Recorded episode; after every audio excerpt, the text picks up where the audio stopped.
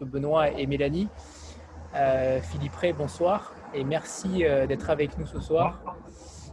on est également avec Benoît Arnoux qui, travaille évidemment chez Philippe Ray, qui est en charge du commercial et des salons, et Mélanie Leblanc qui est en charge de l'éditorial. Euh, Philippe Ré, est-ce que vous pouvez euh, commencer peut-être par nous faire un petit historique de la maison? Elle a été créée quand même euh, assez récemment, en 2002. Donc, est-ce qu'on pourrait avoir un petit historique de la maison et surtout comment en êtes-vous venu à, être éditeur? Oui, bien sûr. Bonsoir à tous. Est-ce que vous m'entendez bien? C'est parfait. Oui. Oui. Alors voilà, je, je, suis très heureux que vous soyez là ce soir et vous intéressez à la maison. Euh, elle a été créée effectivement en 2002. Euh, donc, je vais vous faire un bref historique. C'est pas si récent que ça, Anthony, merci, vous, me rajeunissez, mais enfin, ça fait quand même 18 euh, ans maintenant, ce qui, effectivement, par rapport à, des maisons, d'autres maisons d'édition, ça apparaît effectivement comme une petite durée, mais c'est quand même beaucoup. parce que tenir 18 ans en littérature générale, c'est plutôt une bonne, on est assez content et on espère que ça durera encore assez longtemps. Alors, la maison d'édition a été créée parce que voilà, j'avais envie de, construire une, maison qui soit petite, artisanale, proche des auteurs, proche des livres qu'on publie, avec le désir de les défendre de, ne publier que ce qu'on aime et de ne pas euh, faire de la cavalerie. Euh, parce que moi, avant, j'étais dans une autre maison, une, maison d'un grand groupe. Et ce qui me gênait beaucoup, c'est de voir les livres se succéder comme ça, les uns après les autres, et se chasser l'un l'autre. on publiait, je ne sais plus, une trentaine de livres par mois, donc ça faisait quand même beaucoup. Et là, ça, maintenant, on en, publie euh, un ou deux, trois par mois, euh, comme ça sur l'année en moyenne. Et c'est quelque chose de beaucoup plus, euh, beaucoup plus intéressant pour nous parce que nous pouvons approfondir notre travail, notre suivi, notre travail avec les auteurs, etc. Bon, des choses dont on parlera. Mais c'est plus, je dirais, une manière de travailler qu'on a voulu mettre en place euh, plutôt qu'un catalogue très spécifique avec des contraintes, vous savez, quasiment euh, oulipiennes, euh, comme font certains, éditeurs. c'est une maison d'édition beaucoup plus large avec, avec c'est ce qu'on appelle une maison de littérature générale, donc avec à la fois de la fiction française, étrangère, et aussi des documents, donc assez ouverts, comme ça, assez variés. Euh, pour euh, justement donner, donner à cette maison euh, voilà, de, quoi respirer et, de faire des choses variées, différentes. Voilà notre, notre manière de travailler. Donc, on, est très heureux de... Nous avons construit la maison en nous appuyant sur une très bonne diffusion parce que je crois que dans ce métier, ce qui est très important, c'est d'être bien diffusé, d'être, de toucher les libraires, euh, euh, d'être, d'être, voilà, que les livres soient bien, bien acheminés là où il faut. Et là, on a, on a un très grand distributeur qui est Interforum, donc on travaille avec des, un distributeur un peu industriel pour, tout ça. Euh, c'est pareil pour la fabrication aussi. Mais le cœur de la maison, le cœur éditorial, ben c'est nous, ben nous trois, hein. c'est Benoît, Mélanie et moi, et, euh, nous travaillons comme ça euh, au cœur du 9e arrondissement, près de l'Opéra. Et donc, c'est une TPE, comme on dit, de l'édition. Voilà. Je ne sais pas si c'est... Ça, c'est pour les, les, grandes lignes. Je ne sais pas ce que vous voulez très bien, Très bien. Euh, on peut quand même ajouter que vous avez une, particularité de, diffuser, enfin d'éditer, pardon, euh, beaucoup de littérature étrangère. Ça reste quand même votre, votre marque de fabrique. Est-ce que c'était euh, un choix particulier de se, de se former sur cette littérature-là, étant donné qu'elle coûte quand même plutôt cher? Étant donné que la littérature étrangère coûte plutôt cher par rapport à la littérature française, pourquoi ce choix d'avoir d'avoir fait d'avoir fait beaucoup de littérature étrangère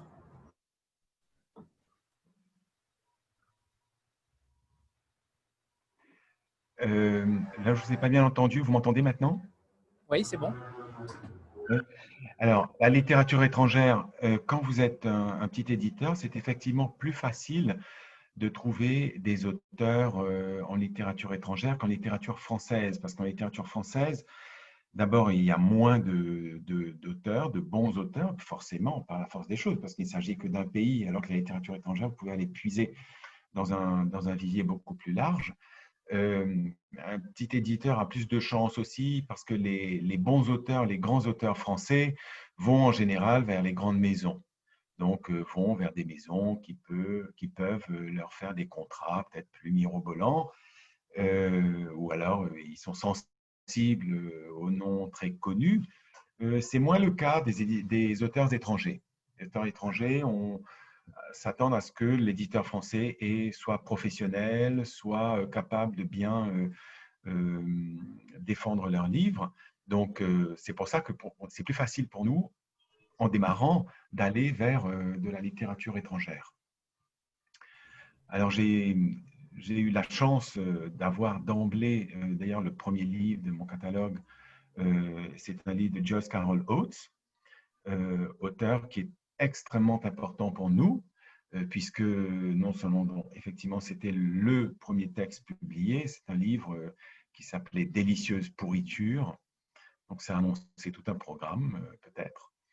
Et, donc, Joyce Carol Oates nous a fait confiance en nous confiant, voilà, nous donnant ce livre. Et après, elle est restée très fidèle à la maison parce que maintenant, je ne sais plus, je ne les ai plus comptés, mais je crois qu'on doit être à 35 ou 40 livres de, de Joyce Carol Oates publiés par la maison. Euh, et puis à partir de là, ça nous a donné un peu une crédibilité euh, en littérature étrangère par rapport aux agents. Donc on a publié d'autres auteurs comme Peter Ackroyd ou Kerry Hudson, euh, Joyce Maynard, etc. Marco Balzano, bon, des, des, auteurs différents. Et ça nous a permis donc de, démarrer en ayant une belle image auprès des agents étrangers. Parce que c'est ça qui est vraiment important pour eux, c'est qu'on soit capable de, euh, de leur prouver qu'on est euh, vraiment euh, professionnel, si vous voulez. C'est ça qui est, important en littérature étrangère. Justement, par rapport à, Joyce Carol Oates, est-ce que c'est un, un risque d'avoir un auteur aussi important à votre catalogue? Non, ce n'est pas un risque, c'est au contraire une chance. Parce que Joyce Carol écrit trois livres par an. C'est impressionnant. Elle écrit tellement euh, que nous sommes obligés d'avoir deux traductrices pour la traduire. vous voyez, c'est, une traductrice ne peut pas, euh, ne peut pas euh, tout absorber. C'est des milliers de pages par an. C'est absolument colossal. Donc, en général, c'est un recueil de nouvelles, un gros roman et un roman plus court chaque année. Euh, donc déjà, ça nous remplit euh, un peu le programme euh, et ça nous occupe beaucoup. c'est fantastique. Moi, je dois dire, c'est un, vrai cadeau pour notre maison parce que Joyce Carol Oates a, je, ne dis pas ça parce que c'est depuis qu'on a créé la maison, mais je pense qu'il y a une montée en puissance de cet auteur à travers les décennies parce qu'elle écrit maintenant depuis les années 50, 60, 60 plutôt. Euh, et il y a une espèce de, montée en puissance de cet auteur, ce qui fait que quand on l'a reprise euh, en 2002-2003, elle était dans un niveau euh, de qualité extraordinaire.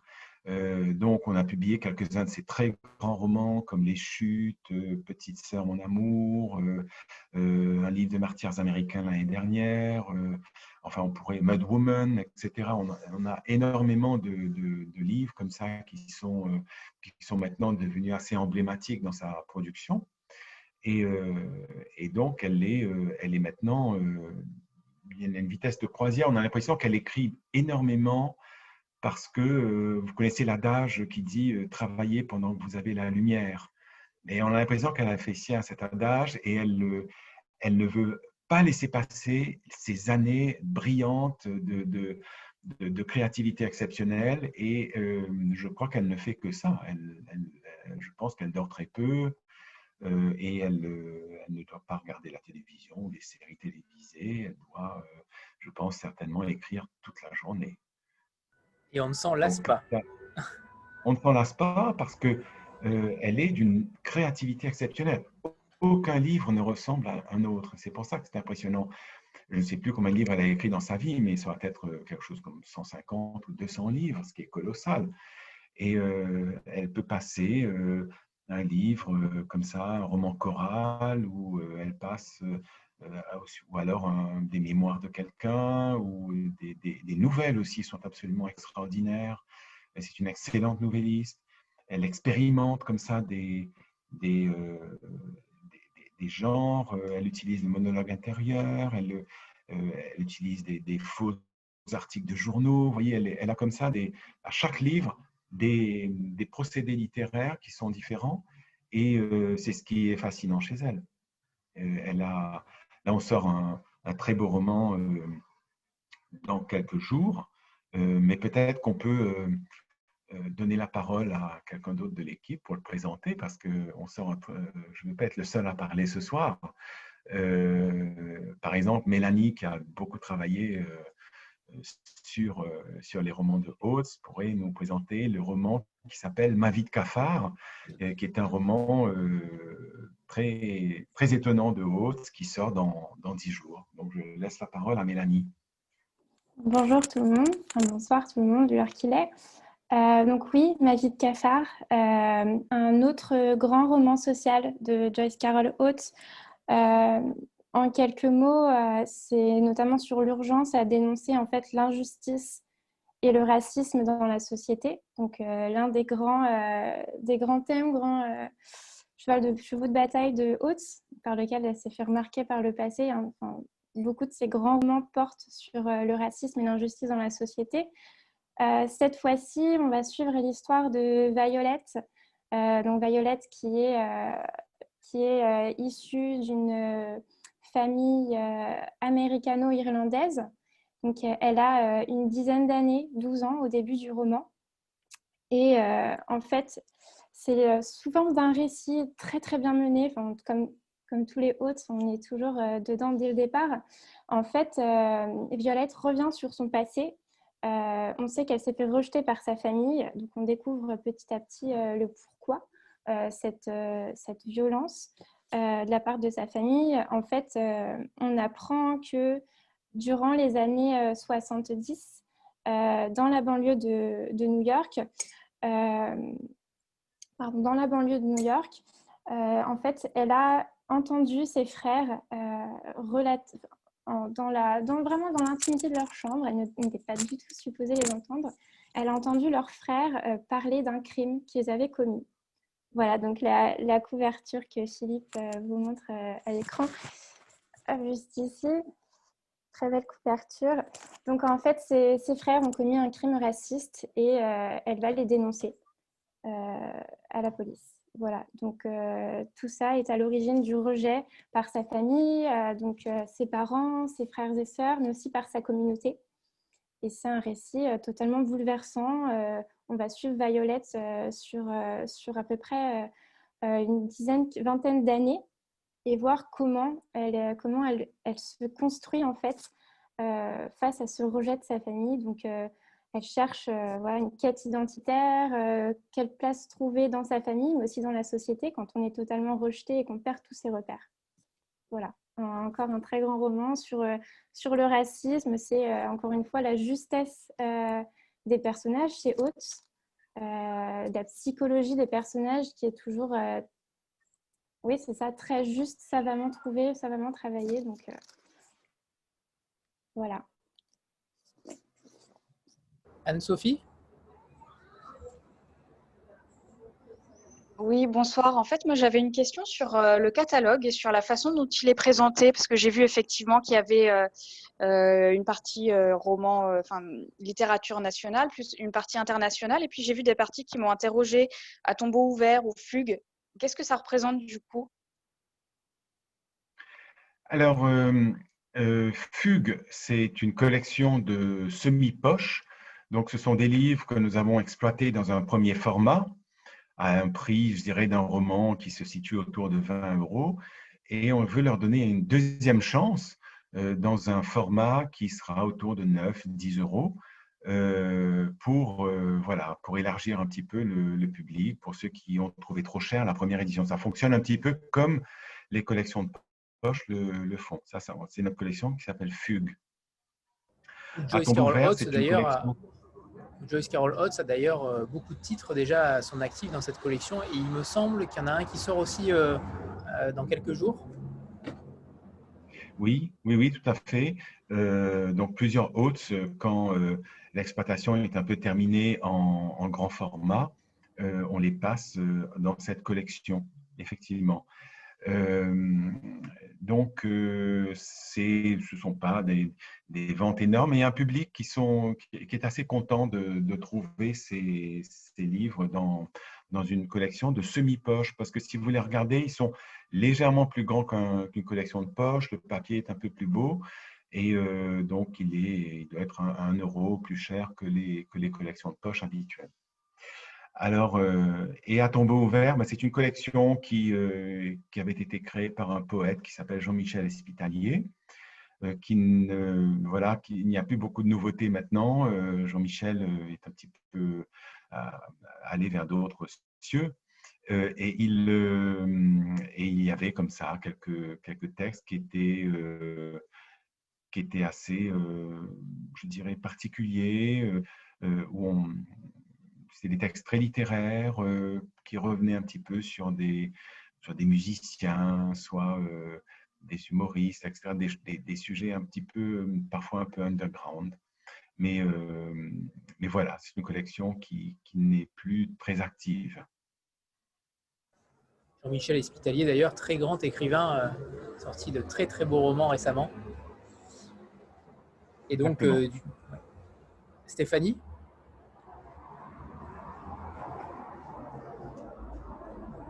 Ça bug apparemment chez Stéphanie. Alors Jean-Marc Oui, bonsoir. Euh, euh, alors moi j'ai une connexion instable, je ne sais pas si vous m'entendez bien. C'est limite.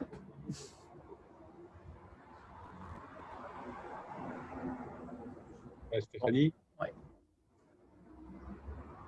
Bon, vas-y Jean-Marc.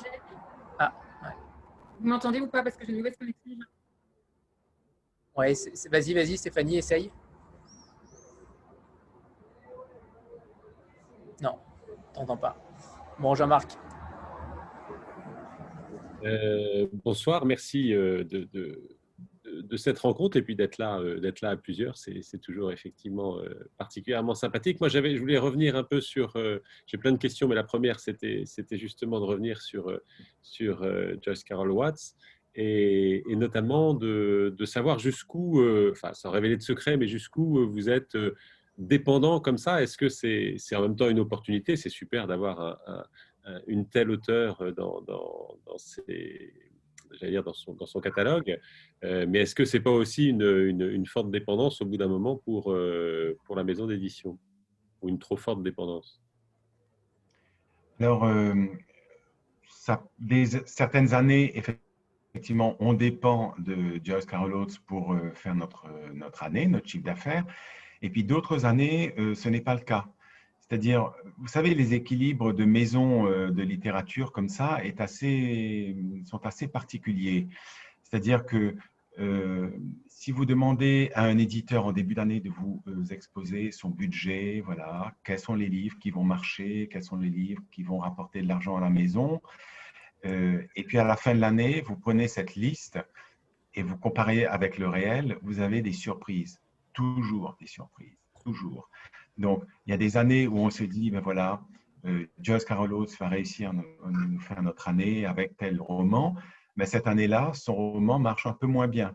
Parce qu'il faut savoir que les, romans de Oates euh, ont des résultats assez variés selon les années. Euh, l'année dernière, on a eu des résultats magnifiques avec euh, le livre des martyrs américains, qui a été un très joli succès. Mais euh, l'année précédente, je ne me souviens plus du, duquel, parce que il, avait un peu moins bien marché. une année même, il y en avait un qui avait un score très, très, très faible. heureusement, du coup, on a eu de la chance. C'est assez étrange, hein, ce métier, parce que il y a toujours une espèce de facteur chance qui fait que les années où vous, euh, avez un hôte qui ne marche pas bien, mais vous avez comme ça à côté quelque chose qui a marché. On ne sait pas très bien pourquoi. Il y a, bon, alors effectivement, les années où rien ne marche, ben, c'est un peu rude.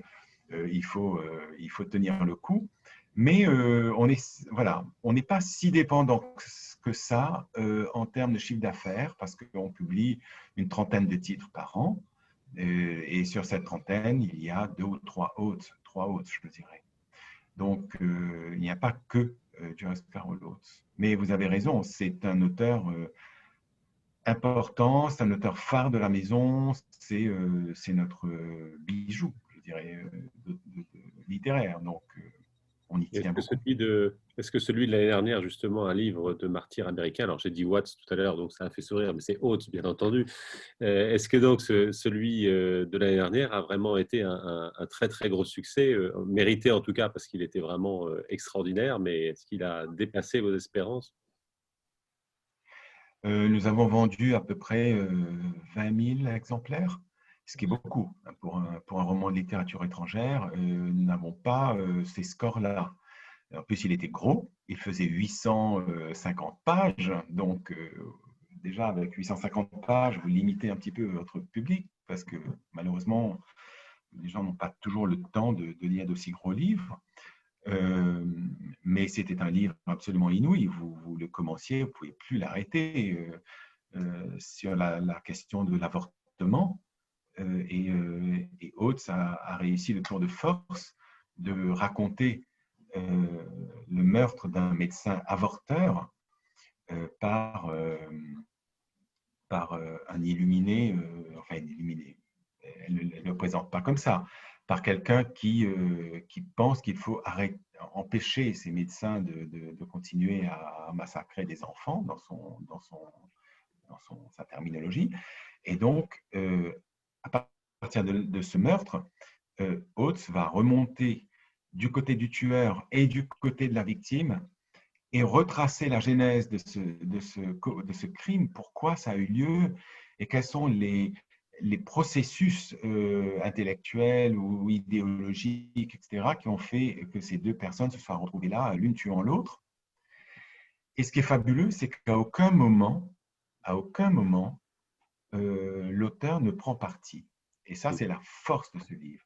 C'est-à-dire qu'elle va faire comprendre au lecteur qu'est-ce qui se passe, parce que c'est un phénomène, c'est un problème de société très important aux États-Unis euh, aujourd'hui. Et, les deux blocs sont comme ça, euh, très violemment érigés l'un contre l'autre, et avec vraiment des, rigidités idéologiques qui sont absolument insurmontables. Et elle, elle essaie d'expliquer ça, euh, d'expliquer pourquoi on est arrivé là, mais on ne saura pas, au bout du livre, ce que pense Joyce Carol Oates de la question. Nous, on le sait parce qu'elle s'est exprimée déjà par ailleurs sur la question, mais euh, dans le livre, et c'est ça la force de cet auteur, on ne sait pas ce qu'elle pense. Euh, et c'est un très, très, très grand roman. Je pense que si on veut comprendre le débat autour de l'avortement aujourd'hui aux États-Unis, il faut absolument lire ce livre. Alicia? Bonsoir, vous m'entendez? Bon. Oui. Ouais, super, désolée. Euh, bah, écoutez, je suis ravie d'être là avec vous tous. Euh, moi, j'aimerais euh, parler littérature française avec vous. Est-ce que c'est une, volonté, un, enfin j'ai un peu deux questions en, une. Est-ce que vous avez la volonté de le développer, même si c'est plus difficile, on va dire? Et est-ce que en termes de travail d'éditeur aussi, vous trouvez que c'est plus complexe? Je, trouve que vous avez des titres assez personnels dans, dans le catalogue, et je pense notamment à Sophie Dole, euh, qui écrit sur, euh, sur des choses extrêmement intimes. Et du coup, comment est-ce que ça se passe le, travail dans, dans, ces cas-là avec euh, l'auteur? Et je rajouterais, Philippe, pardon, je rajouterais Philippe, que maintenant que vous êtes un éditeur quand même très reconnu, au bout de 18 ans, est-ce que c'est peut-être plus facile pour vous d'envisager de, la littérature française, contrairement au départ oui, oui, bien sûr, bien sûr. C'est beaucoup plus facile aujourd'hui et on reçoit pas mal de manuscrits. Euh, les manuscrits sont euh, bon, de qualité, euh, voilà, comme dans toutes les maisons, un peu variable. Il y en a qui conviennent un peu plus à la maison que d'autres. Nous recevons des manuscrits. Nous, avons des amis qui nous font circuler des textes aussi. alors justement, je, ne souhaite pas trop en faire trop parce que le but de la maison, comme je vous expliquais au début, c'est de contenir une production. On ne peut pas non plus se mettre à faire de la cavalerie. Euh, donc, nous essayons de vraiment sélectionner les textes pour euh, qu'ils soient, de qualité, des, choses, qui vraiment nous, intéressent, nous, touchent. le cas de Sophie Dole est, un cas très intéressant parce que euh, Sophie Dole, j'ai eu son premier manuscrit, c'était euh, qui s'appelait Camille mon envolé. Et Camille mon envolé, c'est un, c'était un texte euh, d'une mère qui avait perdu sa fille unique à l'âge de 16 ans, emportée en deux jours. deux jours avant sa mort, elle était en parfaite santé. Et en deux jours, elle a été emportée par une bactérie, quelque chose de rarissime, hein, ça n'arrive jamais, ce genre de choses, eh c'est tombé sur euh, la fille de Sophie. Et, euh, euh, et, pour elle, ça a été d'une violence absolue. Et un an, elle, a, pu, elle, a, s'est sentie obligée d'écrire ce livre pour arriver à s'en sortir. Et elle m'a envoyé ce manuscrit qui était absolument bouleversant. Moi, je me rappelle très bien, je l'ai lu un week-end chez moi. Euh, je ne savais pas qui, était Sophie Dole. Hein. C'est une comédienne euh, de théâtre. Euh, et ce, texte m'a absolument noué les tripes. C'était vraiment d'une force. Et, après, je me suis dit, mais il faut que l'émotion retombe un peu. Mais euh, après, je me suis rendu compte que c'était de la littérature. C'est-à-dire, au fond, euh, ce qui était intéressant dans ce texte, c'est que, évidemment, ça racontait des faits bruts qui étaient absolument euh, insupportables, mais elle l'a fait de telle façon qu'on n'était plus dans un témoignage, on était dans un roman. Roman dans le sens, pas de la fiction, mais roman dans le sens de la littérature. Parce qu'un roman, vous savez que depuis quelques années, il y a toujours ce débat autour de l'autofiction. Euh, et euh, de plus en plus de textes, d'ailleurs, maintenant, aujourd'hui, paraissent. Regardez le dernier livre d'Emmanuel Carrère, par exemple, dont tout le monde parle en ce moment, c'est d'autofiction. Et qu'est-ce qui fait que l'autofiction soit de la fiction ou pas euh, Et on a eu ce débat avec Sophie Doll, qui était très étonné au départ que je, euh, que je place ce livre dans une collection de romans. Elle dit, mais non, là, c'est pas un roman, c'est une vérité, c'est quelque chose qui, euh, qui, a vraiment eu lieu. Ma fille euh, a vécu ça et elle est, elle est, morte. et au fond, je lui ai expliqué que pour moi, ce qui faisait de la littérature, qui produit de la littérature, ce n'était pas tellement la différence entre fiction et non-fiction, c'était euh, tout d'abord les qualités d'écriture. Parce que quand vous regardez ce livre, ce n'est pas raconté comme ça de manière chronologique et un petit peu euh, euh, banale, c'est raconté de manière très construite. Et c'est ce qui fait que ce livre produit une émotion considérable en dehors de, ce que ça raconte. C'est la sincérité et puis la, la, la, construction et, le vocabulaire, la syntaxe, etc. Donc, Sophie Doll, à partir du moment où on l'a publié, elle a eu beaucoup de succès. C'est un livre, euh, pour un premier roman, on a vendu, euh, oui, là aussi, à peu près 20 000 exemplaires. Euh, elle a eu le prix du premier roman de Lire et ça a vraiment lancé l'auteur. Après, elle en a fait un deuxième et un troisième. donc, mais pour répondre à votre question, c'est vrai, que quand on a un auteur de littérature française, on l'accompagne évidemment beaucoup plus qu'un auteur de littérature étrangère. Un auteur de littérature étrangère, on travaille beaucoup la traduction, bien sûr, et ça, Mélanie le fait bien, elle suit bien les, traductions avec, euh, avec les traductrices, et puis elle fait un, travail de vérification par rapport au texte euh, original.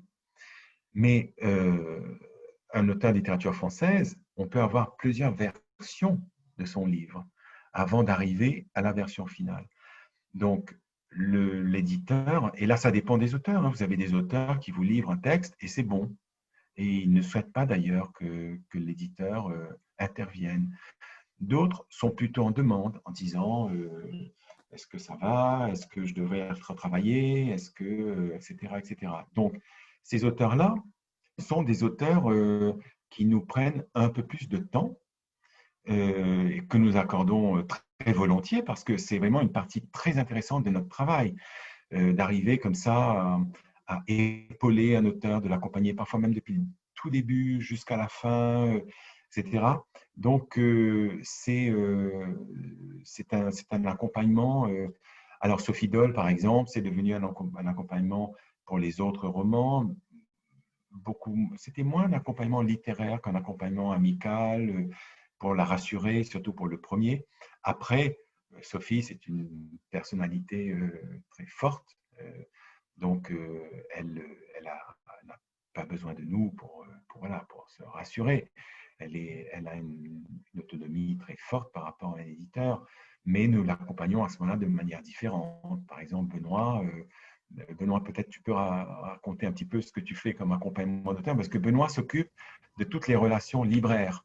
Donc ça, je pense que c'est un accompagnement qui est important en littérature française, beaucoup plus qu'en littérature étrangère, puisque les étrangers viennent assez rarement en France. peut-être Benoît peut dire un mot sur euh, l'accompagnement des auteurs. Euh. Oui. Bah, oui, Sophie Dahl, donc on a publié trois romans, Camille Mon Envolé, La Suture et euh, Au Grand Lavoie. Donc trois romans, les trois en rentrée littéraire. Et bah, Sophie, je reprends un peu ce qu'a dit Philippe, quand on a reçu le manuscrit, ça a vraiment été un, choc, un choc littéraire. Et euh, tout le travail, ça a été de transmettre euh, notre enthousiasme aux libraires. en rentrée littéraire, ça aide un peu, euh, parce qu'il y a une vraie attention portée au premier roman, un peu plus que sur le reste de l'année. En même temps, il y a une concurrence qui est très rude en rentrée littéraire, parce qu'il y a beaucoup de textes qui sont publiés. Et Sophie avait très envie de se confronter à la fois aux libraires. Elle fait on organise beaucoup de présentations à Paris, en province, euh, en amont, au printemps, à partir de, mi-mai jusqu'au mi-juillet, grosso modo, pour euh, passer le relais en fait aux libraires euh, des livres qu'on publie. Et c'est très en demande de rencontrer ces professionnels du livre et ensuite de rencontrer les lecteurs. Sophie est quelqu'un d'excessivement généreuse, passionnante et on a passé de très très belles soirées en librairie autour de ces trois livres. Euh, Sophie, c'est devenu une amie avec le temps, parce qu'on a passé beaucoup de temps ensemble dans les trains, dans les salons. Et tous les auteurs s'y prêtent pas. Certains sont beaucoup plus timides, sont plus réticents à rencontrer leurs lecteurs. Euh, ça dépend vraiment des personnalités de chacun. Mais euh, avec quelqu'un comme Sophie ou comme Gabriel Tulou qu'on a publié en janvier, Carole Daguerre qu'on a publié en mars. il y a ces moments d'échange, de rencontre avec les, lecteurs, c'est très important pour nous, pour voir euh, l'image de la maison, mais aussi pour les auteurs, pour les, conforter euh, euh, dans leur démarche, dans leur projet. Il ne faut pas oublier que le travail d'un auteur, c'est un travail excessivement solitaire. Nous, on est en contact en permanence avec les auteurs, avec les représentants, notre diffuseur, avec les libraires, les programmateurs de salon. Mais le travail des auteurs est éminemment une expérience de solitude. Donc c'est ce moment qui va être intéressant pour eux aussi, euh, de la confrontation. Stéphanie? Et en littérature étrangère aussi, euh, je sais qu'on a Joyce Maynard, qui est aussi notre, grande, euh, notre, grande, notre autre grande Joyce américaine, euh, c'est toujours un plaisir. Elle vient en France pour accompagner chacun de ses textes. Et c'est pareil, on se fait un road trip à chaque fois parce qu'elle, elle est très, très en demande de, rencontrer ses lecteurs, ses lectrices françaises et de pratiquer son français surtout. C'est son grand plaisir quand elle vient ici. Stéphanie Oui, j'espère que vous m'entendez bien parce que ma connexion est instable. C'est bon, c'est bon. Ok, alors euh, euh, j'ai une question pour Philippe. Euh, en fait, vous avez, quand vous avez décidé de fonder votre maison d'édition, vous avez choisi de, de lui donner votre nom et votre prénom. Et ce n'est pas le cas de toutes les maisons. On connaît voilà, l'iconoclaste, le tripode, qui choisissent d'autres noms. Et je me demandais si justement le fait de donner son propre nom, c'était un peu comme une signature comme un engagement, pour dire ça, c'est ces livres-là que je publie, c'est ma vision du monde, c'est ma façon de, voir les choses. Voilà, je me demandais le choix du nom.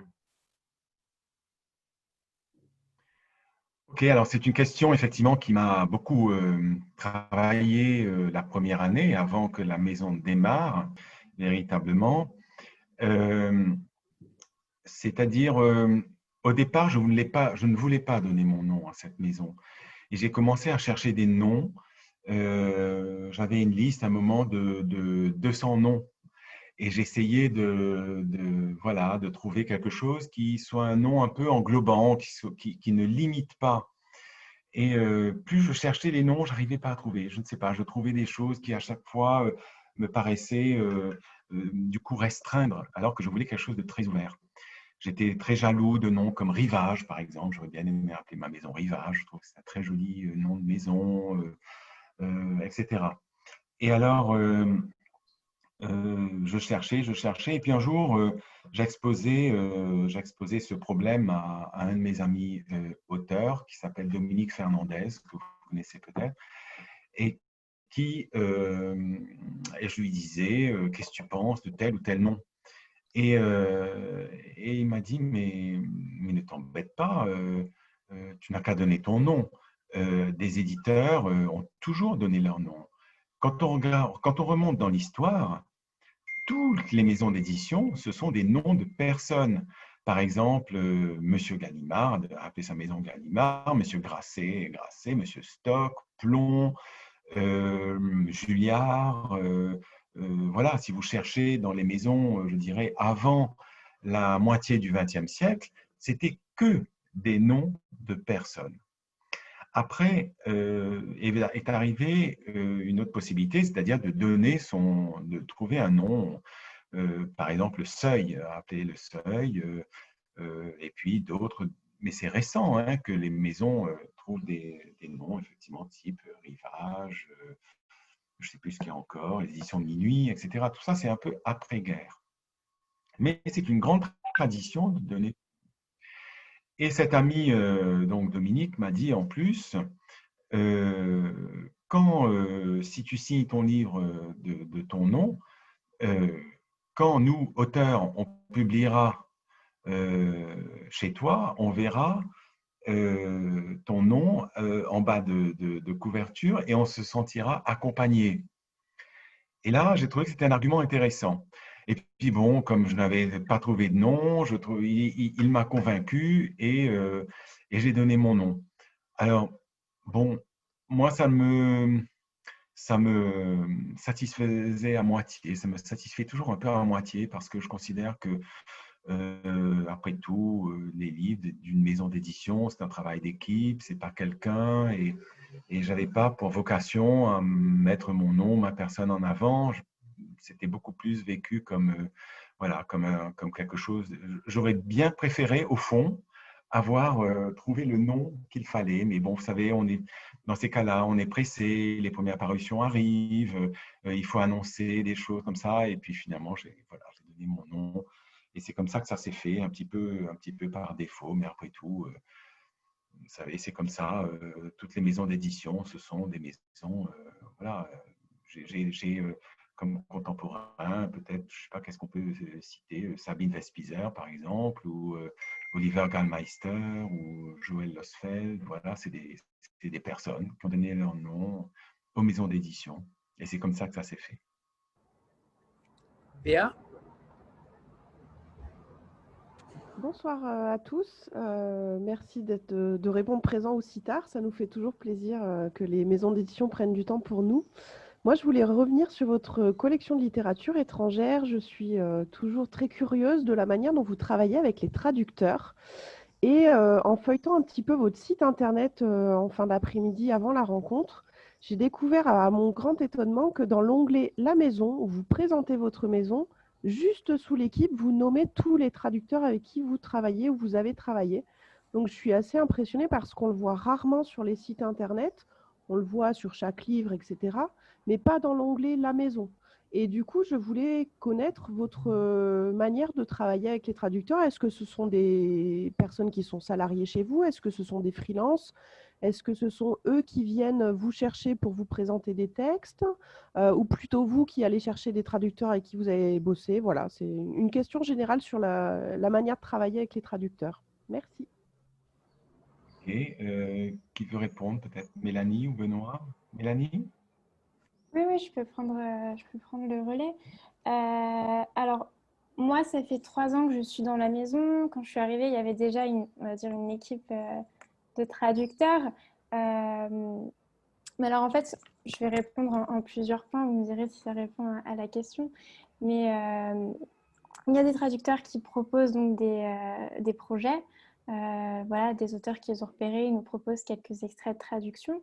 Et puis d'autres, euh, Philippe pourra répondre certainement pour les traducteurs qui, euh, avec qui on collabore depuis euh, pas mal d'années. Je pense notamment à bah, il y a Florence, Françoise Adelsin, pardon, qui a traduit de nombreux ouvrages de, Joyce Maynard, Florence Lévy-Paoloni aussi, de Joyce Maynard et quelques, quelques auteurs aussi anglo-saxons. Enfin voilà, il y, a, quand même une équipe qui s'est faite et puis, on, les connaît, on connaît la qualité de leur travail, donc on va davantage faire appel à eux pour de nouveaux projets aussi.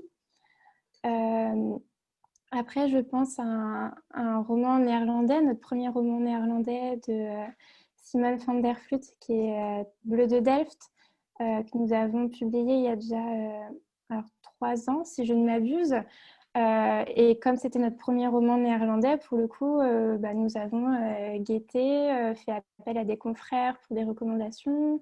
il existe aussi, dans le cadre de la littérature néerlandaise, la Fondation de lettres, pour, la Fondation pour la littérature néerlandaise qui accrédite des traducteurs. Donc il y a aussi un certain nombre d'organismes auxquels on peut se référer, pour, voilà, auxquels on peut avoir confiance. Donc voilà, et par le biais de cette fondation, nous avons eu euh, le contact de Guillaume de Neubourg, avec qui nous travaillons maintenant euh, euh, depuis déjà trois ouvrages de Simone van der donc Bleu de Def le premier, Neige rouge l'année suivante, et puis cette année La maîtresse du peintre. donc aussi, enfin, voilà, Simone van der roman historique. voilà, pour répondre à, votre, à votre question. Et puis, euh, oui, enfin oui, un, panel de traducteurs auquel on fait appel en fait euh, bah, pour, euh, pour les projets, voilà. On notera la prononciation parfaite du hollandais. Hein. Pas simple ah. pour le nom d'auteur. Bravo. On, fait pire. Simon van der Flut, ça va. On est encore plutôt courant. Juste pour, pour préciser une chose, dans la question, vous demandiez euh, si euh, étaient des salariés. Alors, ce ne sont pas des salariés. Euh, nous avons un contrat qui est. Vous avez des contrats types pour les traducteurs. Ils sont payés en droit d'auteur. Ils touchent un pourcentage sur les ventes, mais avec une avance qui est un tarif au feuillet rendu. C'est-à-dire, si le livre est gros, ben évidemment, ils auront une avance beaucoup plus importante et euh, donc, ce sont des, traducteurs qui ne sont pas salariés, mais euh, avec qui on travaille euh, très régulièrement. Donc, ils ne sont pas vraiment dans la maison, mais la maison fait appel à eux tous les ans. Par exemple, la traductrice de Hautes, Claude Seban, elle a dû traduire, je ne sais pas, une cinquantaine de romans de Hautes depuis des années. et comme les romans de Hautes ne sont pas très courts, euh, ben, ça, fait, euh, ça fait quand même un très, très gros travail, un gros suivi. Donc, c'est pour ça qu'on tient dans notre, à notre site à leur euh, rendre hommage parce que c'est eux la voix française de, de ces auteurs, des auteurs étrangers. Martine?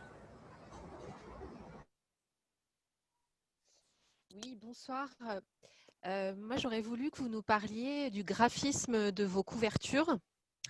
Euh, vous avez deux types de couvertures, celle que vous nous avez montrée tout à l'heure pour euh, Joyce Carol Oates ou d'autres auteurs avec une photo derrière et puis le bandeau au milieu avec le titre euh, et le nom de l'auteur, ou des couvertures plutôt comme celle de Basse Naissance avec une photo pleine page ou Bleu de Delphes dont parlait Mélanie.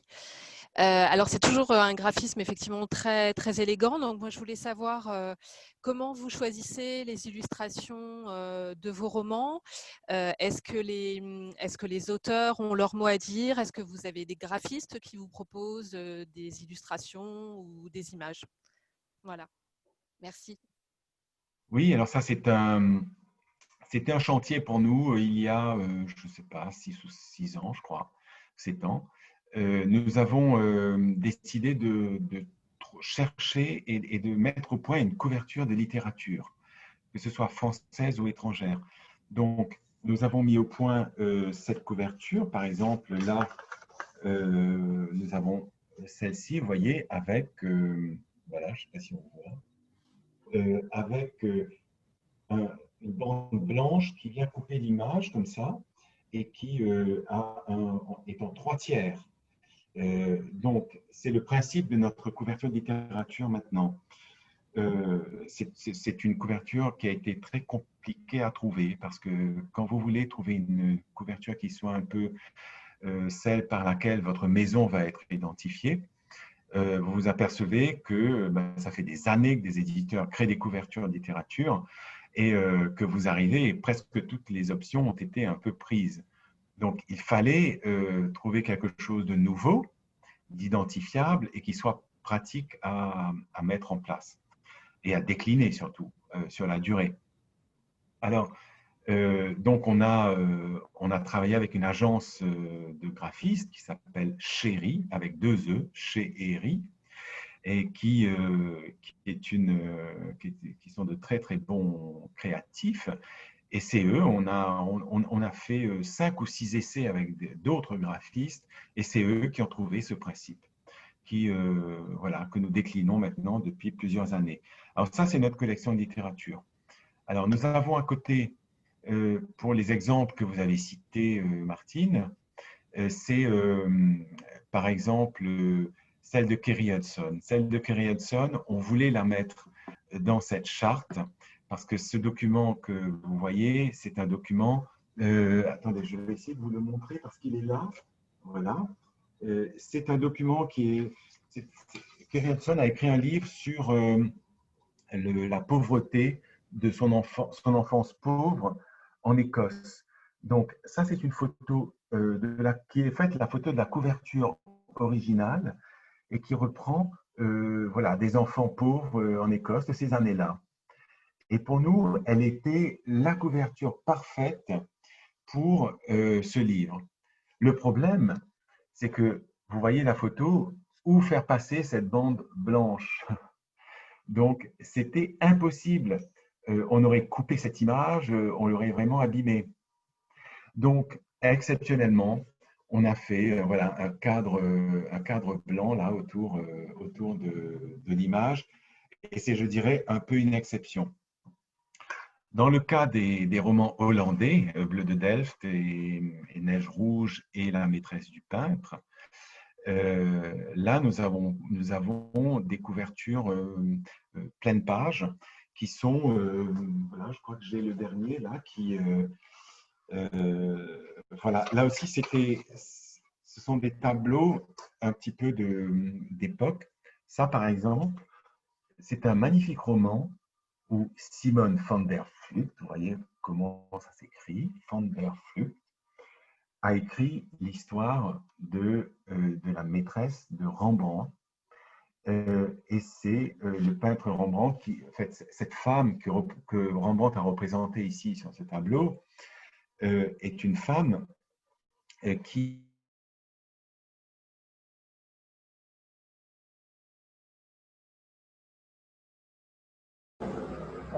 on a, perdu Philippe ou pas?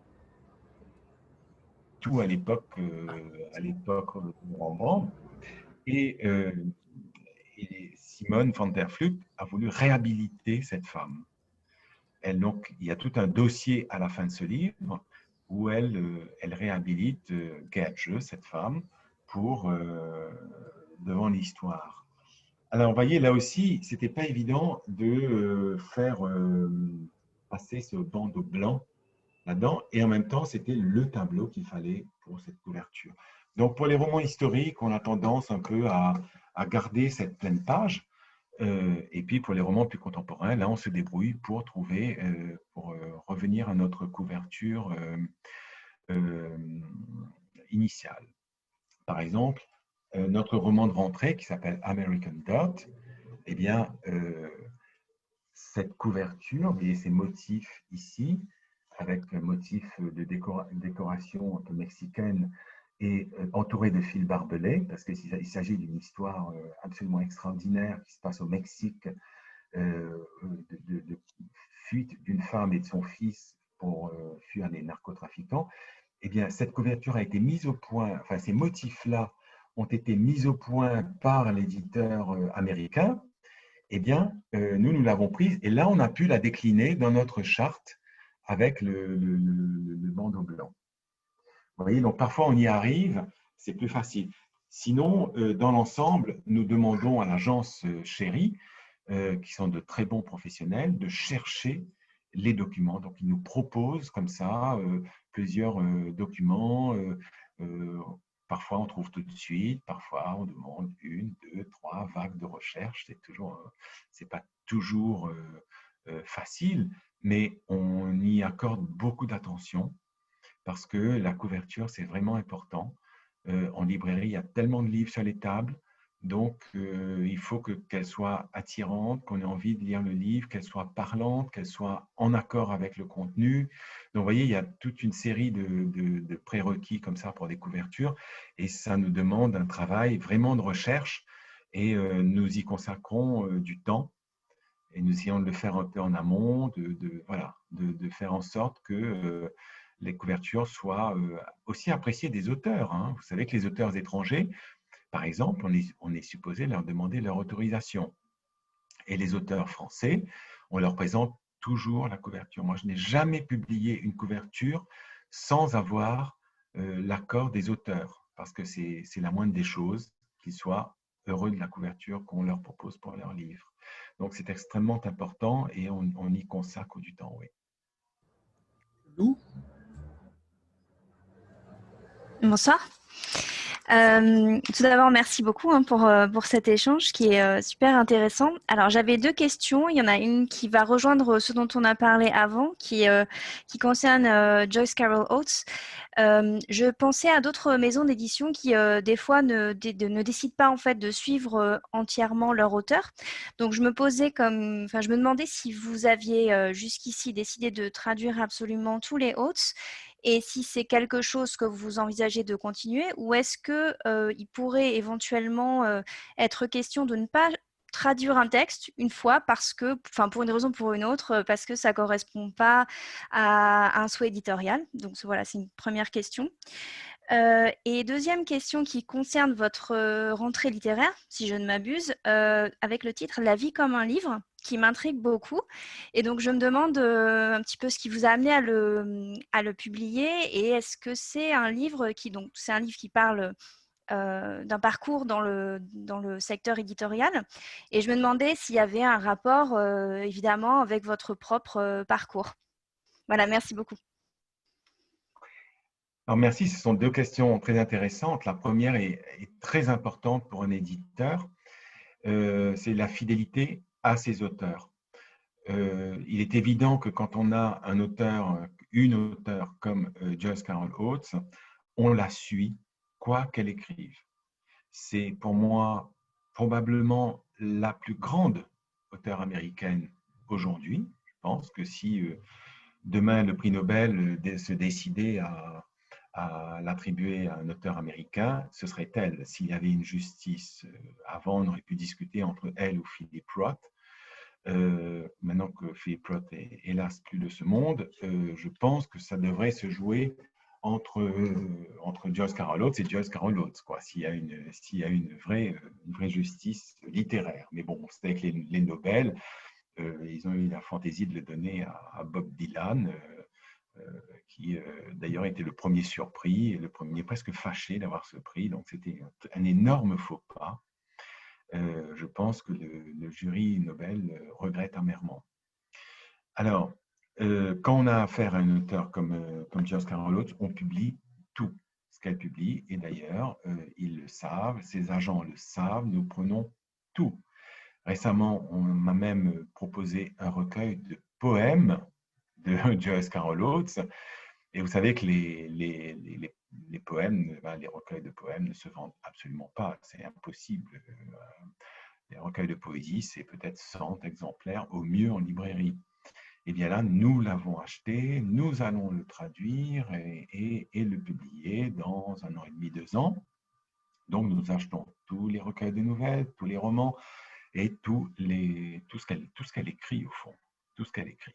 Donc, euh, et nous en redemandons parce que c'est toujours excellent et le recueil de poèmes est très beau. Moi, j'ai été bouleversé par un très long poème sur Marlon Brando là-dedans et voilà, je me suis dit, ben, rien que, ce poème-là mérite que le livre soit publié. Donc ça, c'est ce qu'on appelle une politique d'auteur et tous les éditeurs, euh, je dirais les éditeurs qui travaillent sur le long terme, euh, publient euh, tous les livres donc de chaque auteur important qu'il a envie de suivre. la deuxième question, c'était, oui, la vie comme un livre. la vie comme un livre, c'est un, c'est un essai, c'est un, magnifique essai d'un de, notre euh, confrère qui s'appelle euh, Olivier Bétourné. Alors, Olivier Bétourné a été, euh, a été pendant 40 ans éditeur. Il a commencé au Seuil, puis il est allé chez Fayard, chez Albin Michel. Il est revenu au Seuil en 2006 ou 2008, je crois, pour euh, diriger le seuil. Il a été PDG du seuil jusqu'à euh, l'âge de la retraite, retraite qu'il a prise il y a deux ans. Alors, euh, c'est quelqu'un que je connais depuis très longtemps. et quand il m'a contacté en décembre en me disant, voilà, j'ai écrit mes mémoires d'éditeur, est-ce que tu veux publier ça? Et moi, j'étais j'étais intrigué, bien sûr. Je, moi, j'aime beaucoup les mémoires d'éditeur. Évidemment, quand vous êtes dans un métier euh, ça vous intéresse toujours de voir euh, comment euh, des confrères ont pratiqué leur métier pendant toutes ces années. Donc, je lui ai demandé son manuscrit qu'il m'a envoyé et j'ai été très fortement impressionné par ce texte parce que d'abord, il a fait un travail colossal, c'est 40 ans d'édition, il a gardé tous ces documents depuis 40 ans, il a même la lettre qu'il a écrite au seuil en 1977 pour demander un stage. Vous voyez euh, à quel point il a tout gardé. Et puis tous les mails, euh, tous les, euh, voilà, tous les échanges, toutes les lettres. Il m'a expliqué qu'il avait mis trois mois à classer tous ces documents. Et après, il, il a rédigé, il a travaillé quatre heures par jour pendant, pendant je ne sais pas, un an et demi, quelque chose comme ça et ça donne un texte de 800 pages, je crois, ou 600 pages, je ne sais plus. Et c'est un gros livre absolument passionnant, parce que pour ceux qui s'intéressent à l'édition, j'imagine que quelques-uns d'entre vous s'y intéressent, puisque vous, assistez aux excellents lives d'Anthony. Eh bien, c'est c'est un livre qu'il faut lire, parce que vous avez des, des, auteurs comme Julien Green, vous voyez, pour des anciens. Et puis vous avez des, nouveaux, par exemple, qui racontent comment euh, Lydie Salver a obtenu son, son prix Goncourt euh, il y a quoi Il y a 4-5 ans. Euh, et puis comment il a publié des auteurs comme Édouard Louis. Vous voyez, il y a des choses très récentes, des choses plus anciennes. C'était un éditeur de sciences humaines remarquable. donc, il a, il a il a eu de gros succès dans le passé. Et puis, il raconte l'intérieur des maisons, c'est-à-dire comment euh, les comités de lecture, dans les comités de lecture, on se, dispute, euh, euh, comment un tel essaie d'imposer sa propre collection par rapport à un autre, comment il y a des clashs idéologiques. Par exemple, il est chez Fayard quand éclate l'affaire Renaud Camus, je ne sais pas si vous vous en souvenez, mais c'était un livre absolument terrible qu'avait publié Claude Durand, qui était, qui était véritablement antisémite. Euh, le livre, hein, le livre était antisémite. Et euh, eh bien, euh, eh bien, il raconte cette histoire, comment lui s'est dressé, il était numéro 2 de Fayard à l'époque, comment il s'est dressé contre Claude Durand et ça a précipité, dirais, la rupture et idem autour de ce livre qui s'appelait La face cachée du monde, qui était un événement dans le, dans le milieu éditorial, qui a complètement déboulonné la direction du monde, qu'avait aussi publié Claude Durand. Et, et, là, ça a été, ça a été absolument sanglant entre Olivier Bétourné et Claude Durand. Donc tout ça est raconté avec, je trouve, beaucoup d'élégance, parce que ce ne sont pas des règlements de compte. Euh, c'est toujours intelligent, il y a toujours une espèce de surplomb comme ça, des choses euh, qui, euh, qui, qui, rend, qui rend ce texte vraiment magnifique. Et pour tous ceux qui s'intéressent à l'édition, je vous conseille vraiment de le lire. Et d'ailleurs, j'aimerais beaucoup qu'il soit mis au programme de tous les masters d'édition en France parce qu'il il donne des leçons d'édition d'ailleurs en partant de ses erreurs. Donc il se trompe et il dit, ah ben voilà, j'ai fait cette erreur, eh bien, je donne une leçon, euh, j'édicte une, voilà, un conseil, je dirais, euh, à l'usage des, des, nouvelles générations d'éditeurs qui viendront, ne faites pas ça ou faites ci, etc. Donc, c'est un livre assez allègre en plus, euh, joyeux, beaucoup d'humour. et voilà, ça c'est un livre, je suis très très heureux de le publier. On a une très jolie presse, on a eu deux pages dans Libération euh, jeudi dernier, qui était magnifique. Euh, je pense que Le Monde fera quelque chose. Donc, je, crois que c'est un livre qui va, qui va faire date dans le milieu. Et je l'ai commencé, et en effet, c'est exactement ça. C'est très élégant, c'est en effet jamais un règlement de compte, et, euh, c'est évidemment très bien écrit. donc, ça, ça ne gâche rien à la fête. Taël Merci. Oui, bonsoir. Alors moi, j'ai deux questions. Merci beaucoup hein, déjà pour euh, euh, tous ces partages. Je trouve ça effectivement euh, fabuleux. Il y, a, beaucoup de, choses qu'on a envie de lire. moi, j'aimerais bien que vous nous parliez de votre collection de documents et notamment de la partie de la biographie de Charlie Chaplin. Euh, qui était édité, je crois, en 2016. Ça, c'était ma première question. Et plus sur l'aspect euh, livre en, lui-même, est-ce que vous pourriez nous dire euh, comment vous faites votre choix de papier? Est-ce que vous passez toujours par les mêmes imprimeurs? Enfin, voilà, comment, vous travaillez avec vos prestataires sur ce point-là? Alors, la biographie de Chaplin, c'est un livre de Peter Ackroyd. Peter Ackroyd est un auteur anglais très important euh, que nous suivons depuis des années. Euh, nous avons publié plusieurs livres de lui euh, depuis que la maison existe, au fond. il, était, il était quasiment là. Et il a écrit une série de biographies. C'est un auteur comme Oates d'ailleurs, qui, écrit énormément, mais lui, on ne peut pas tout suivre parce que il y a des sujets qui sont plus difficiles pour la France, notamment dans, parmi ses biographies. Euh, donc Chaplin, on l'a choisi parce que évidemment c'était le personnage de Chaplin et, donc il a, il a fait un travail assez, euh, assez intéressant sur, euh, il s'est vraiment beaucoup documenté puis Charlie Chaplin était anglais donc il a beaucoup travaillé l'enfance.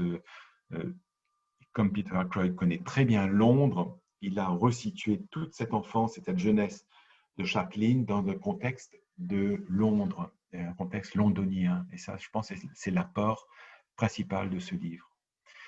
Euh, alors, la question sur le papier. Euh, donc, nous travaillons euh, avec des amis éditeurs qui s'appellent les éditions du Seuil. depuis le début, d'ailleurs, le Seuil était notre diffuseur au départ. Et nous nous étions entendus avec eux pour qu'ils s'occupent de fabriquer nos livres à travers leurs imprimeurs.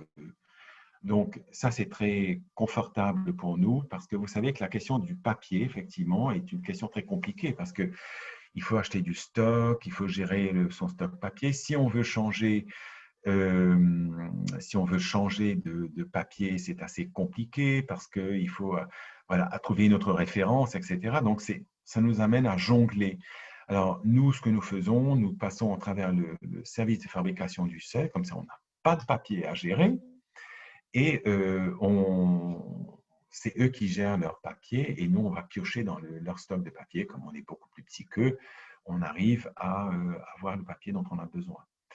Et euh, donc, c'est un, un choix. Comment on choisit notre papier? Ben, C'est très simple.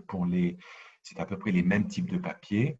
Euh, on a un très beau papier euh, pour nos, romans et nos documents, qui est un papier qui s'appelle le Médiopaque, qui est très légèrement teinté, qui est un papier, ce qu'on appelle un bouffant, donc qui a un peu de volume. et à, comparer par exemple aux papiers couchés, qui sont les papiers des beaux livres, qui sont des papiers assez brillants. Donc, nous utilisons surtout ce papier bouffant. Nous n'avons pas énormément de références différentes. Nous utilisons à peu près les mêmes papiers. Donc, nous sommes assez satisfaits. Je trouve que ça donne une, bonne, euh, voilà, une bonne souplesse au livre. Ça donne une, main. Une main, c'est, je dirais, le volume du livre. Et, euh, et là, nous ne sommes pas très euh, audacieux et révolutionnaires dans nos choix de papier, mais nous sommes assez contents de du papier que nous avons, que nous utilisons régulièrement. Voilà. Isabelle? Oui, bonjour à tous les trois. Merci, euh, merci pour ces rencontres parce que c'est toujours euh, des super moments où on découvre plein de choses sur le beau métier. Et euh, alors, moi, j'ai découvert votre maison essentiellement grâce à, au prix Sésame parce que vous êtes souvent très bien représentés. Euh, d'ailleurs, vous avez eu le premier prix avec euh, Aquarena, je crois, il y a deux, trois ans. Euh, et, voilà, donc après, il y en, avait, il y en a plusieurs autres que j'ai découvert comme ça. et, moi, ma question, du coup, c'était entre, si j'ai bien compris, arrête-moi si je me trompe, mais j'ai bien compris, vous êtes essentiellement tous les trois. comment vous vous répartissez du coup les tâches Est-ce que vous avez euh, chacun euh, euh,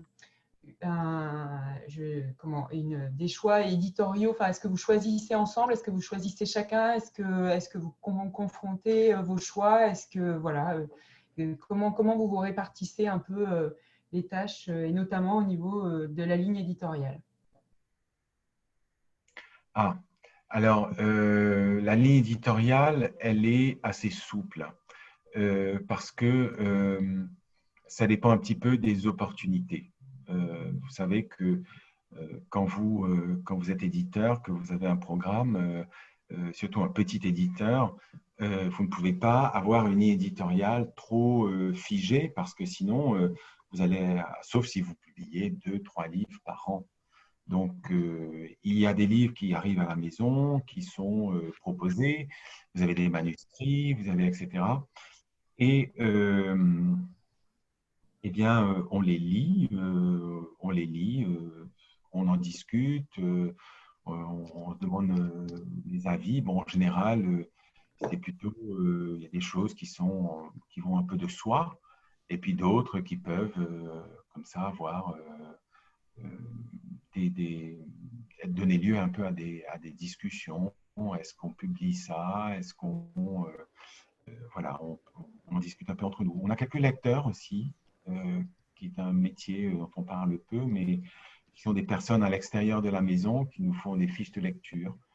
Nous avons des stagiaires aussi. Parfois, nous avons des stagiaires euh, assez intéressants qui, euh, qui nous font des, voilà, des notes de lecture, qui nous disent, voilà, ça c'est bien. Parce que le problème de des lectures, c'est que ça prend énormément de temps, comme vous imaginez, surtout quand c'est en, en, langue étrangère. Donc, euh, on ne peut pas tout lire de ce qu'on reçoit.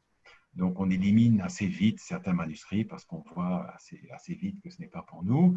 Et puis, pour ceux qui peuvent être pour nous, ben, on confie plutôt à des lecteurs extérieurs parce que ça, ça prend du temps. Et ensuite, en fonction de ce que disent les lecteurs extérieurs, on les lit nous et, on, discute. Comme ça que ça se. C'est très. Euh, je dirais, euh, ce n'est pas euh, figé, il n'y a pas de procédure comme dans les grandes maisons où il y a des comités qui siègent, je ne sais pas, une fois par mois, et, chacun arrive en tremblant, en présentant le patron de la maison, son coup de cœur, en espérant qu'il va l'accepter, où il y a des règlements de compte entre X ou Y qui décident voilà, de, de, flinguer le livre proposé par le copain, etc. Bon, heureusement, euh, nous, sommes beaucoup trop petits pour ce type de comportement. Et, mhm. euh, donc, nous, c'est très souple. Mais du coup, vous travaillez tous les trois ensemble ou, enfin, Quand vous prenez la décision d'éditer un livre, vous êtes d'accord tous les trois ou est-ce que... Non, non, non. Ben, ça, c'est... Est-ce que chacun a un peu sa spécialité? Est-ce que... Non, non, non, pas vraiment. Pas vraiment.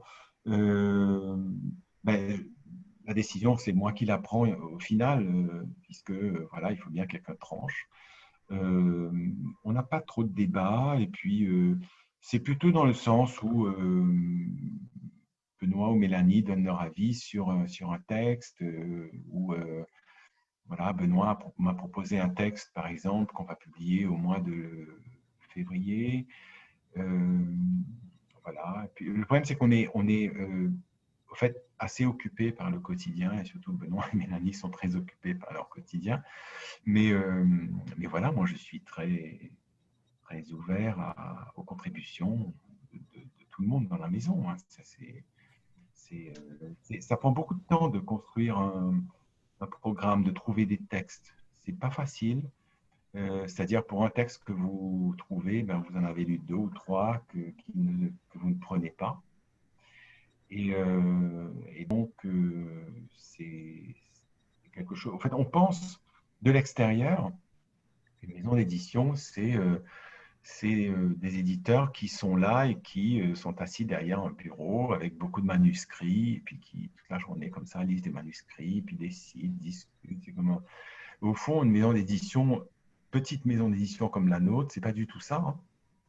Euh, on est une entreprise avec des tas de choses très concrètes à régler.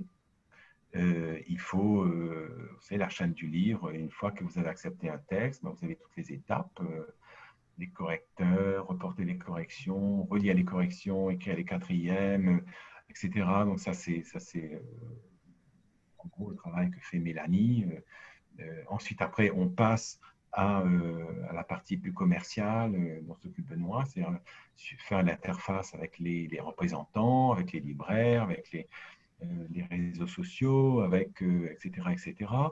Euh, il faut aussi gérer le travail de l'attaché de presse, parce que c'est quelqu'un dont on n'a pas parlé, qui est externe à la maison, qui s'appelle Marie-Laure Falkener, qui est absolument une formidable professionnelle, donc qui, elle, a pour charge d'aller défendre les, les, les, livres auprès de la presse. Donc, vous voyez, quand vous mettez bout à bout tout ça, euh, vous avez un, travail colossal euh, dont euh, notre petite équipe a parfois même un peu de mal à, à, assumer.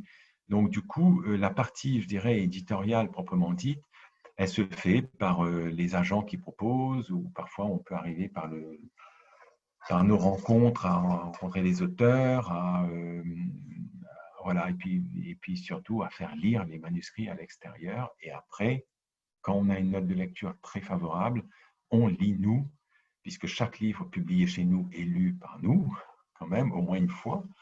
Euh, euh, et, après, euh, voilà, c'est comme ça que ça se fait. Ça se fait de manière assez souple.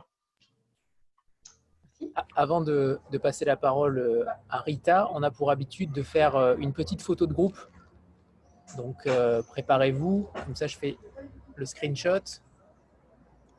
3, 2, 1. Avec les livres, c'est merveilleux. Ah, c'est merveilleux. Tout le monde a plein de livres de nous. Vous êtes formidable. Et dernière. C'est bon, super. Euh, Rita, c'est à toi. Oui. Euh, alors bonsoir, bonsoir, euh, bonsoir Philippe, et l'ami Benoît. Alors avant tout, je confirme, c'est un réel plaisir de vous écouter ce soir et d'apprendre encore plus sur, euh, sur votre maison d'édition. Et pour ma question, elle concerne aussi euh, la ligne éditoriale. Alors Philippe, vous avez effectivement peut-être répondu déjà en partie à ma question euh, juste précédemment suite à la question d'Isabelle. Vous avez aussi évoqué tout à l'heure la, la, qualité variée des manuscrits, les manuscrits qui vous touchent euh, particulièrement, mais mis à part ce côté euh, subjectif qui fait qu'un récit nous touche dès les premières pages pour son style, pour le sujet traité, voire, même les deux, et d'ailleurs c'est l'idéal, euh, de manière plus objective ou plus globale, est-ce que vous avez des critères de choix précis? Est-ce que, est que vous pouvez nous parler de ces critères de choix si vous en avez, et que vous prenez en considération pour choisir un manuscrit? Et aussi, est-ce que votre choix est axé sur, euh, sur la catégorie, c'est-à-dire littérature française, littérature étrangère, premier roman, ou plutôt suivre euh, en priorité euh, les auteurs que vous avez déjà publiés? Et puis enfin, est-ce que vous vous fixez une limite par an à ne pas, à ne pas dépasser en termes de, de publication? Merci. Oui, alors je vais commencer par la fin, c'est plus facile. Oui, nous, avons un certain nombre de, Enfin, nous essayons de fixer autour de 30, parfois nous dépassons un peu. voilà, nos, publications et nous essayons en gros d'avoir à peu près 5, 5, 6 voilà, romans en français et étranger, puis ensuite des documents. Euh, mais je dirais que je ne calcule pas trop comme ça. C'est en fonction, je pense, de la qualité de ce qu'on nous envoie. Et c'est là où on arrive aux critères que, vous souhaitiez connaître.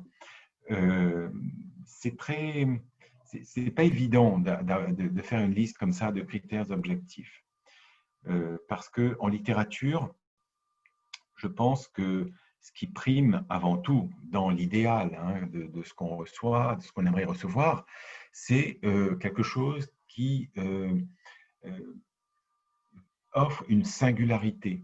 C'est-à-dire que un auteur est, ou une auteure sont intéressants par la nouveauté qu'ils apportent dans leur écriture, dans leur regard sur le monde aussi, dans leur univers. Euh, tout à l'heure, j'évoquais Sophie Doll. Sophie Doll raconte un deuil, mais personne n'a raconté un deuil comme elle. J'ai jamais lu ça avant. Euh, on parlait de, Joyce Carol Oates. Elle a une façon de raconter des, faits divers. Euh, elle, a, une espèce de, voilà, de, technique narrative qu'elle est la seule à utiliser. Donc, quand on lit un manuscrit, on aime bien découvrir l'écriture euh, et surtout le, le projet de l'auteur. Moi, j'aime bien, je crois, je me dis, mais qu'est-ce que cet auteur a voulu Quel était son projet en écrivant ce roman? Et essayer de détecter. Et si on arrive à déterminer le projet et qu'il est assez lisible et qu'il est séduisant et qu'il est ambitieux, ça, c'est quelque chose qui fait qu'on passera peut-être sur peut-être d'autres aspects du livre qui seront peut-être moins euh, euh, réussi. Euh, je dirais c'est ça d'abord qui compte, c'est la nouveauté de l'univers de l'auteur. Ça, c'est très important. Alors maintenant, ça reste aussi très subjectif tout ça. Qu'est-ce qui fait qu'un livre vous touche? Qu'est-ce qui fait qu'un livre touche X et pas Z, etc. Et, c'est quelque chose de, mystérieux, c'est ce qui fait la beauté de ce métier. Euh, ce qui fait que aussi parfois on a des, désillusions. On peut tellement aimer un texte et puis s'apercevoir que personne ne s'y intéresse. Euh, parfois, vous avez, on publie des livres et on n'arrive même pas à les faire ouvrir par des journalistes ou par des libraires, alors qu'on était persuadé que c'était de grands livres. Euh, et inversement, ça peut nous arriver de publier un livre en disant, bon, on, est, euh, on aime bien ce livre, mais c'est pas sûr que ça intéresse. Et puis tout d'un coup, on voit que ça prend. Voilà. Euh, c'est le métier des surprises. C'est ce qui fait euh, que c'est un métier passionnant parce que rien n'est lisible, rien n'est prévisible. On est sans cesse dans l'étonnement. Dans, l'étonnement. Et c'est ce qui vraiment me, enfin, je pense, caractérise ce métier, parce que moi, ça fait quand même maintenant un certain temps que je le pratique, et je reste étonné tous les ans, je reste étonné par certains succès, je reste étonné, surpris par euh, des réactions d'auteurs, euh, de lecteurs, etc. Ce qui fait que quand vous parlez de critères objectifs, euh, je ne sais pas si l'objectivité existe véritablement dans ce métier. Stéphanie? Oui, alors ça tombe bien ce que vous venez de dire parce que ma question, elle va aussi dans, enfin, dans ce sens-là. Euh, donc Proust disait que la lecture est une amitié et je me demandais si euh, l'édition l'est aussi, c'est-à-dire que quand vous recevez un manuscrit, est-ce qu'il faut euh, une sorte de coup de foudre amical pour, pour, être séduit et est-ce que et donc c'est quand même assez particulier cette relation qui s'établit à partir des mots seulement au départ? Donc est-ce qu'il faut que vous ayez ce, ce coup de foudre là pour pouvoir vous dire je vais éditer ce manuscrit? Est-ce qu'on peut parler d'amitié en quelque sorte euh, par rapport à, l'édition? Je ne sais pas si mes collègues veulent répondre. Mélanie ou Benoît? Je veux bien essayer de répondre.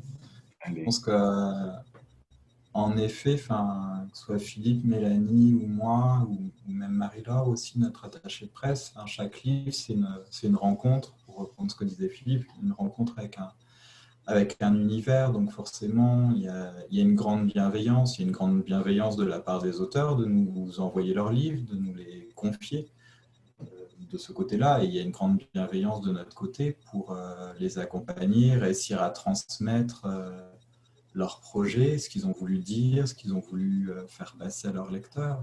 Donc, amitié, oui. Dans les faits, à force d'accompagner les, les, auteurs en librairie, en province, de passer des soirées avec eux, la plupart, c'est devenu des amis. Donc, je ne sais pas à quel moment l'amitié démarre, mais je pense qu'on n'est pas loin du moment où on, lit le manuscrit pour la première fois. Ouais, c'est une question d'amitié. Pas si Mélanie et Philippe sont d'accord avec moi. Ah, si, si, moi tout à fait. Après, ma période de travail avec les auteurs est un peu plus brève. J'arrive après Philippe, avant Benoît. Et euh, je ne sais pas si euh, amitié est, très juste pour ma part, mais certainement une relation amicale. Euh, où s'installe la bienveillance et l'écoute mutuelle d'ailleurs, puisqu'il m'arrive de faire aussi quelques séances de travail avec les auteurs euh, qui sont très à l'écoute des suggestions que, que, mes correctrices ou que moi pouvons, nous pouvons faire sur leur texte.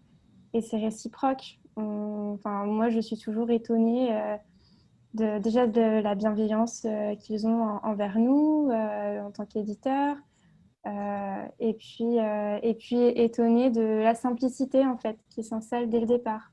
C'est toujours comme une, comme une oui, quasiment toujours comme une évidence avec les auteurs. Pour ma part, euh, voilà. Alors, on touche là aussi aux relations entre auteurs et éditeurs qui, n'ont jamais été simples. bon, je pense que vous parliez du coup de foudre pour un texte, mais il y a aussi après, derrière, le, le coup de foudre ou l'amitié qu'on peut avoir pour les auteurs. Euh, ça, c'est quelque chose qui euh, est très variable selon les cas. Euh, on ne peut pas s'entendre évidemment avec tout le monde, et tout le monde ne peut pas s'entendre avec nous, ou avoir des coups de foudre ou des amitiés, etc.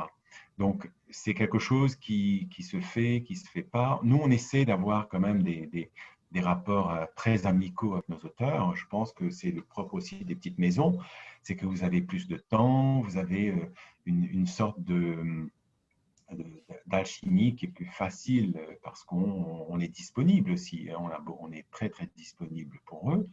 Et, euh, et par exemple, Benoît disait tout à l'heure qu'il passait lui beaucoup de temps dans les trains avec les auteurs pour aller en librairie.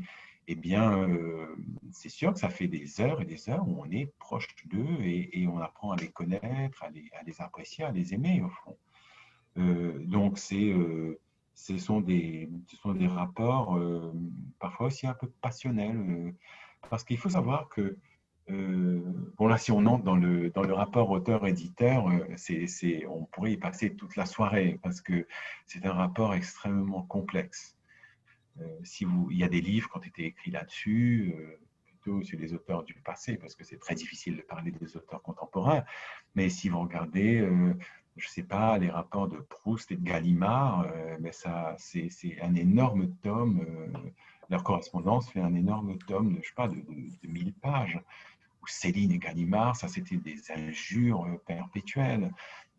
ou même avant ça, Baudelaire et son éditeur qui s'appelait Poulet Malassi, que, et que Baudelaire avait surnommé Coco Malperché. et, pour, et c'était toujours un peu conflictuel. Pourquoi? Parce que ça touche aussi à des questions d'argent. Donc l'argent dans le rapport euh, auteur-éditeur a un rôle. Euh, donc on n'est pas juste euh, dans une sorte de... On ne plane pas comme ça dans les sphères littéraires, poétiques, etc., comme on pourrait le penser de l'extérieur. il y a aussi des choses extrêmement concrètes à gérer il y a euh, effectivement les questions d'argent, les questions de contrat, les questions euh, d'adaptation, etc. de traduction. et puis, je parlais tout à l'heure de, des, couvertures, etc.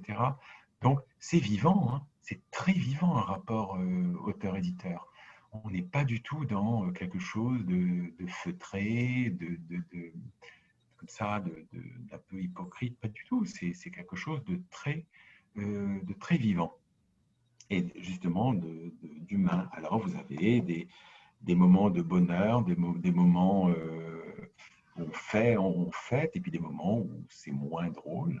Ça peut arriver. C'est comme, c'est comme, euh, voilà, c'est comme dans la vie. Hein. C'est comme dans la vie. C'est ni, ni mieux ni moins bien qu'ailleurs. Mais ça part toujours euh, d'une admiration. Si ça ne part pas d'une admiration pour une œuvre euh, ou pour l'auteur, de la part de l'éditeur en tout cas, euh, c'est mal parti. Ça ne peut pas bien se terminer. Si ça part d'une admiration, ça va aller, je pense, ça va bien se passer. Et dans l'autre sens, moi en tant qu'éditeur, je ne demande pas de l'admiration de la part de mes auteurs, je demande simplement de la confiance, tout simplement de la confiance euh, dans la manière de travailler, la confiance euh, dans ce que je peux leur donner comme conseil, euh, etc. Et quand il y a ce rapport de confiance, alors là, c'est merveilleux. Là, c'est des, des, grands bonheurs. voilà. on parlait de Joyce Carol Oates, elle, elle nous fait confiance depuis 18 ans en nous, en, nous, confiant toute sa production. Ça, pour un, éditeur, c'est c'est quelque chose d'extraordinaire à vivre. Une auteur de ce niveau-là, une auteur de, ce, de, cette qualité qui, livre après livre, vous fait confiance. Donc, vous, montre qu'elle euh, est contente du travail que vous faites pour elle. Donc, ça, c'est beau. Mais bon, voilà, les, rapports euh, auteur-éditeur, ça, peut, ça pourrait nous occuper vraiment très, très longtemps. Cette humilité, en tout cas, vous honore. Hein. On va, on va peut-être attaquer le, passage American Dirt avec Jean-Marc, le roman phare de cette rentrée. Merci Anthony. Euh, euh, d'abord, j'avais une petite remarque. Vous parliez tout à l'heure du, du, papier et du soin que, vous preniez euh, à le faire et sur les couvertures également. je voulais rajouter, moi, le, petit gaufrage que je trouve vraiment, voilà, c'est du petit détail, mais une petite attention qui, à mon sens, fait énormément de différence et, et montre effectivement que toute, l'attention que vous portez euh, euh, au, travail et, au produit livre, si je peux m'exprimer ainsi, et, en tant que lecteur, en tout cas, c'est très, très appréciable. Euh, oui, j'avais je voulais dire un mot sur, sur American Dirt parce que figurez-vous que je moi je l'ai acheté par hasard. J'étais en librairie et puis j'étais une fois n'est pas coutume attiré par le bandeau un bandeau avec marqué Dan Winslow, forcément ça me parle parce que, parce que j'aime beaucoup Winslow. D'ailleurs, j'avais pas l'habitude, j'ai pas l'impression que vous ayez l'habitude de faire des bandeaux justement euh, sur, euh, sur vos livres, ou peut-être que j'ai pas bien regardé. Et en fait, je l'ai acheté uniquement sur le bandeau, Winslow, Les raisins de la colère, euh, sans regarder ce que c'était. Et peut-être, comme je ne l'ai pas encore démarré, vous pourriez me dire ce que je vais lire dans, dans quelques jours. Évidemment, évidemment parler de l'immense polémique début d'année, en janvier 2020. On va peut-être y revenir tout à l'heure, Philippe. Oui, bien sûr. Alors, euh, donc merci Jean-Marc parce que euh, ce gaufrage euh, que nous faisons sur les couvertures représente un petit coût financier et on a décidé de le faire parce que justement, pour la raison que vous évoquez, ça nous fait, ça nous différencie un petit peu de certaines autres couvertures et puis, euh, à, cette époque où il y a euh, maintenant, on est dans le tout numérique, euh, les téléchargements, etc., on s'est dit que la meilleure, manière de résister à, à, cette, voilà, à cette mode du numérique était effectivement de faire de très beaux livres avec, avec cette qualité à la fois graphique, du papier, du gaufrage, des couvertures à rabat, et tout ça, c'est un coût mais on le, fait volontiers parce que euh, c'est notre manière à nous de, militer pour le, livre papier. Parce que le livre papier, plus il va euh, exister, plus il va euh, perdurer, plus le réseau de librairies sera maintenu. Parce que le jour où tout le monde commencera à télécharger des livres chez Amazon ou chez Apple, etc., eh bien, ça fera autant de livres en moins vendus par des libraires et les magasins risquent de disparaître. Donc, aller en librairie, acheter les livres papier, c'est vraiment la meilleure manière de résister et de, faire vivre ces, ces, lieux magnifiques que sont les librairies. Alors, euh, en ce qui concerne American Dirt, euh, pourquoi Don, Winslow a écrit ça? Parce que donc, euh, Les raisins de la colère, vous, savez bien que c'est un roman de, Steinbeck qui a été écrit pendant la Grande Dépression des années 30 aux États-Unis. Et donc, c'était les, damnés de la terre, au fond, que, que, Don Steinbeck a voulu, a voulu raconter à travers ce livre. Et pourquoi Winslow parle de, des raisins de la colère? C'est que qui sont les damnés de la terre aujourd'hui? Qui sont-ils? Eh bien, pour euh, Winslow, donc pourquoi il utilise cette phrase C'est que American Dirt parle, euh, entre autres, hein, il n'y a pas que cet aspect des choses, mais entre autres, d'un cortège de migrants euh, qui remontent le long du Mexique pour aller essayer de sauver leur peau aux États-Unis. Et donc, pour Winslow, donc, les damnés de la Terre, aujourd'hui, sont les migrants. Ça, c'est de point de vue, son point de vue. Alors, ce livre est un livre, euh, moi je l'ai lu en manuscrit, euh, c'est un manuscrit que m'a transmis une agente il y a à peu près deux ans, deux ans et demi. Et euh, je l'ai lu en anglais et j'ai été transporté par ce texte, qui était pourtant une première version non éditée encore par l'éditeur américain, et j'ai trouvé que c'était absolument fascinant. C'est par sa qualité narrative qui fait qu'on ne lâche pas ce livre. bonjour au chat d'Alicia, il est très mignon. Et, euh, et donc, euh, c'est l'histoire, au fond, pour, pour la faire courte, hein, je ne vais pas vous raconter ça pendant des heures, c'est l'histoire d'une femme, d'une libraire mexicaine et euh, qui, euh, un jour, est chez elle avec son fils. Ils ont reçu toute leur famille, la grand-mère, les cousins, etc. Et pendant qu'elle et son fils de 8 ans sont dans euh, leur maison, dans, la, la, salle de bain, des tueurs entrent et, tuent toute la famille. Et donc, ils sont obligés, cette mère et son fils, de fuir, de remonter euh, vers le nord pour fuir les narcotrafiquants qui sont venus tuer toute leur famille. Et ils vont se joindre au cortège des migrants qui, eux, fuient pour d'autres raisons, économiques essentiellement, et remonter vers les États-Unis. Et c'est un livre absolument poignant parce qu'il se passe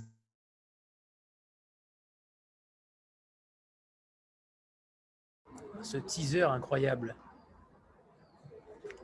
Ce suspense insoutenable. Philippe, on vous a perdu.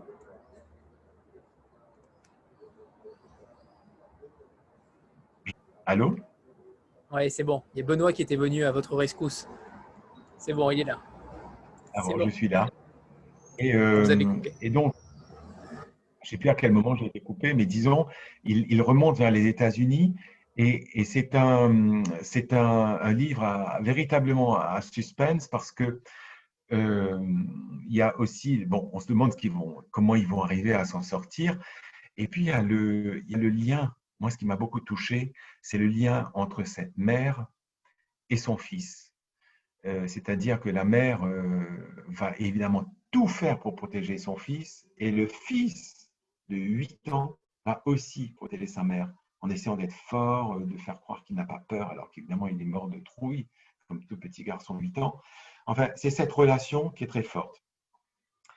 Et voilà, ça c'est le roman. Euh, il y a eu une autre, une autre phrase de, Stephen King, euh, en plus de celle Don Winslow, celle de Stephen King, c'est euh, Je mets au défi quiconque de lire les sept premières pages de ce roman et de ne pas aller au bout. Voilà le défi que je vous lance. et ce, qui, ce qui est intéressant, alors, c'est un livre qui est sorti en janvier. Déjà, euh, l'année dernière, on a eu un signe euh, d'un grand intérêt pour ce livre parce qu'il y a eu euh, une major américaine, je ne sais plus laquelle, qui a acheté le, les droits cinéma de ce livre. Donc, il y aura dans deux ou trois ans une énorme production. Ça va être un film, voilà, avec de, très, de très grands acteurs. On ne sait pas encore lesquels, mais ça va être une très très grosse production hollywoodienne qui sortira au cinéma. Euh, et puis, euh, ce qui est intéressant, euh, c'est que le livre est sorti en janvier. Voilà. Donc ça, je vais raconter l'histoire. aux États-Unis. Hein. raconter Anthony. Voilà. Il est sorti en janvier aux États-Unis et il a été tout de suite, tout de suite dans la liste des meilleures ventes. Et il est resté six semaines dans cette liste des meilleures ventes. Et aujourd'hui, alors qu'il est, l'éditeur américain a vendu un million d'exemplaires. Un million d'exemplaires, ce qui est colossal. C'est colossal aux États-Unis, parce qu'aux États-Unis, ils ne sont pas de très, très grands lecteurs. Hein. Ce n'est pas parce qu'ils sont, euh, je ne sais pas combien de millions, 300 millions, euh, qu'ils vendraient forcément plus, parce qu'ils lisent pas, ils sont plus des, voilà, des, personnes de l'audiovisuel plus que de l'écrit. Donc, vendre un million d'exemplaires, c'est vraiment beaucoup. Alors, qu'est-ce qui s'est passé?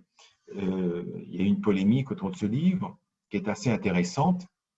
C'est que euh, au bout de, quelques semaines, ce livre prenant une place considérable dans le paysage, euh, les auteurs des États-Unis, d'origine latino-américaine, se sont dit, euh, se sont insurgés en disant, écoutez, ce sont des thèmes que nous euh, brassons à longueur d'année et personne ne s'intéresse à nous.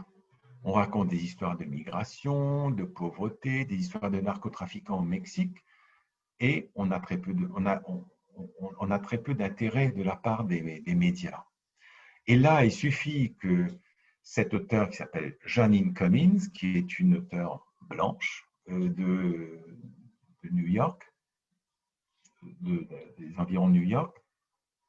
Il suffit qu'elle euh, écrive un, texte comme ça euh, sur nos questions, nous, des, questions migratoires, pour que tout d'un coup, la presse s'emballe. Donc, ils étaient absolument furieux et ils sont montés au créneau en proférant cette accusation qui, à leurs yeux, euh, est une accusation euh, sans euh, possibilité d'être réfutée, c'est-à-dire l'appropriation culturelle. L'appropriation culturelle, c'est quand, je ne sais pas, si vous êtes un homme, vous écrivez un, livre sur une femme, ben vous faites de l'appropriation parce que vous n'êtes pas supposé écrire voilà, sur quelque chose qui n'est pas vous si vous habitez euh, le 8e arrondissement, que vous écrivez sur quelqu'un du 9e arrondissement, c'est de l'appropriation culturelle parce que vous n'habitez pas le même arrondissement.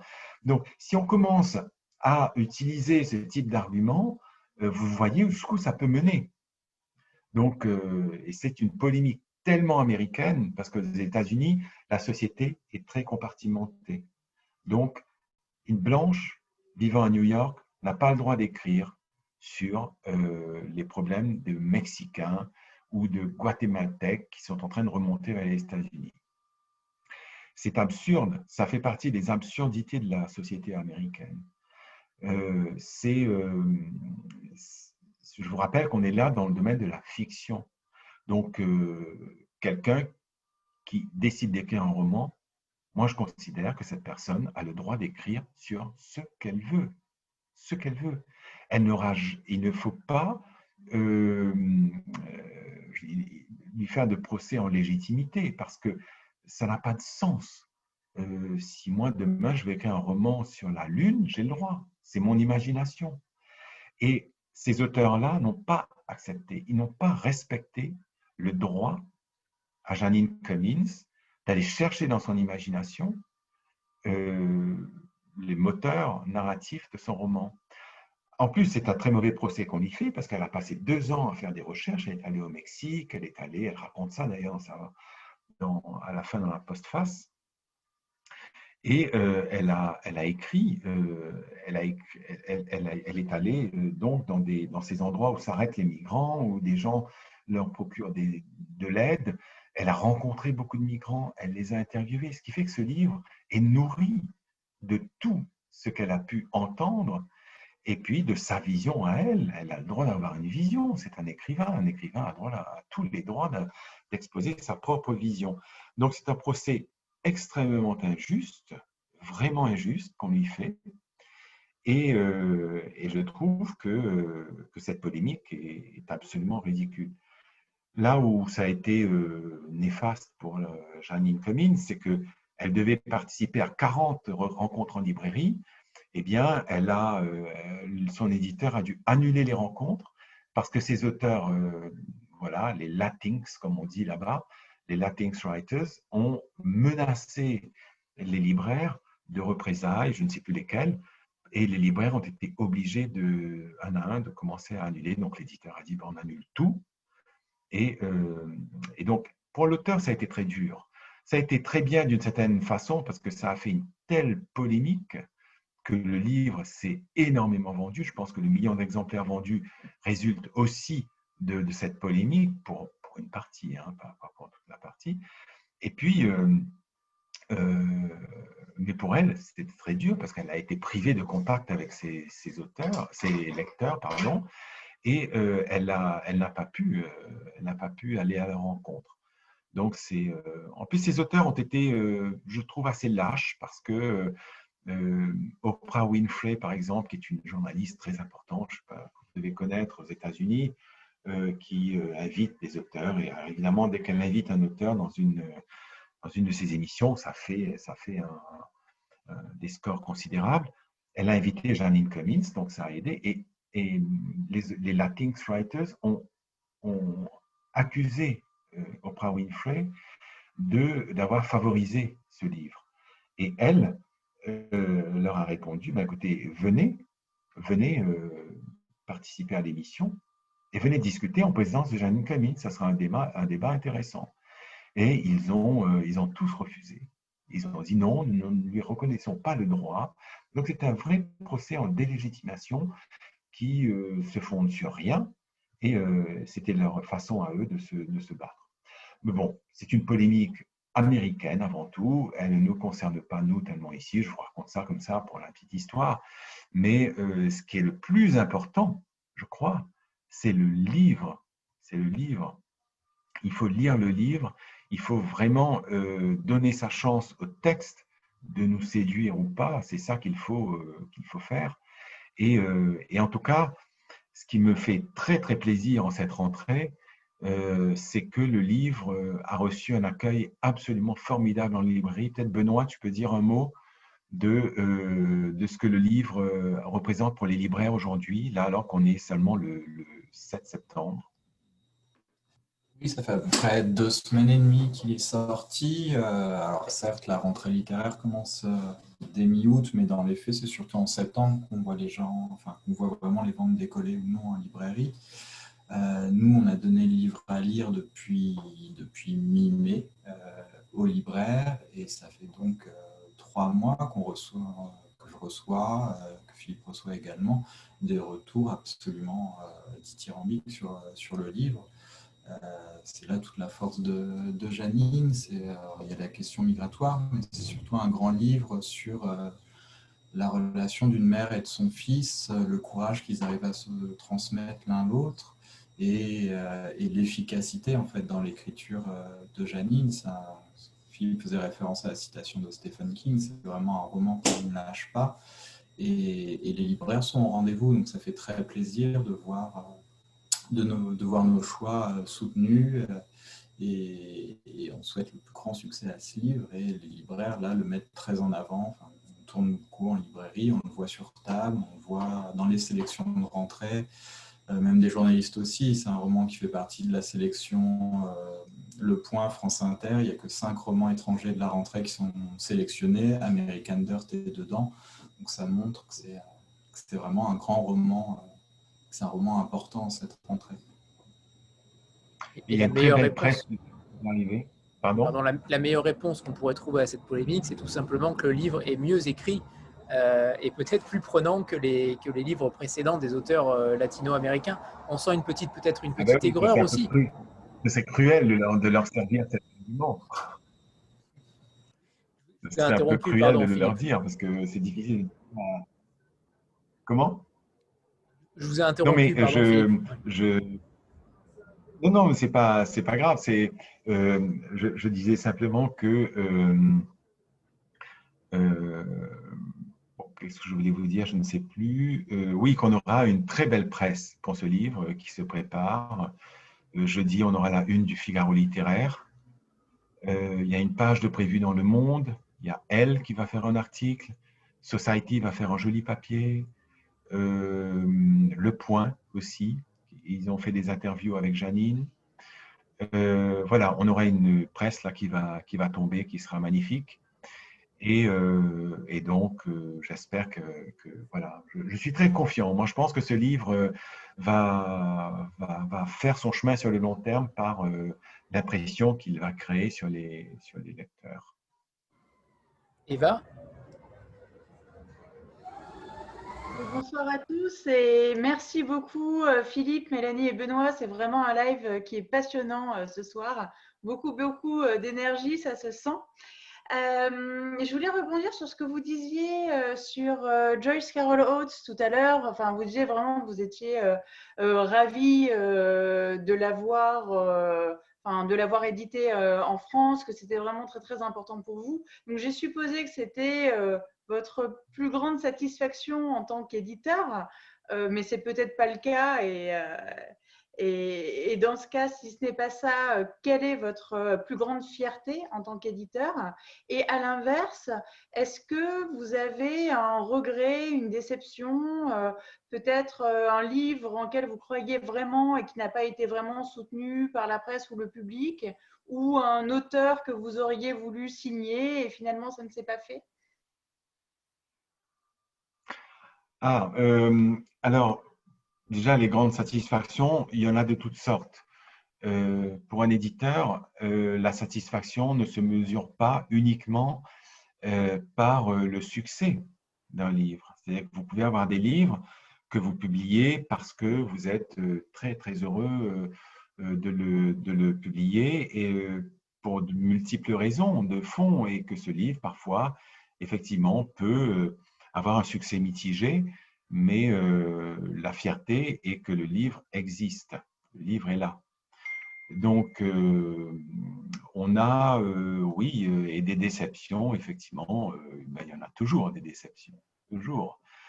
parce que sur les 30 livres que nous publions dans l'année, vous avez bien une dizaine qui ne marchent pas toujours très bien. C'est statistique. Donc, vous imaginez qu'on a tout le temps des déceptions, comme nous avons aussi tout le temps des, euh, des bonheurs, euh, des réussites.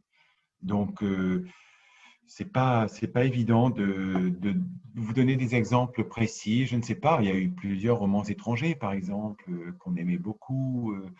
je ne sais pas. On a on en parle souvent avec Benoît. Il y a l'auteur indien qui s'appelle Manu Joseph qui a écrit un très beau livre ou trois très beaux livres et qui, euh, et qui n'a pas été remarqué.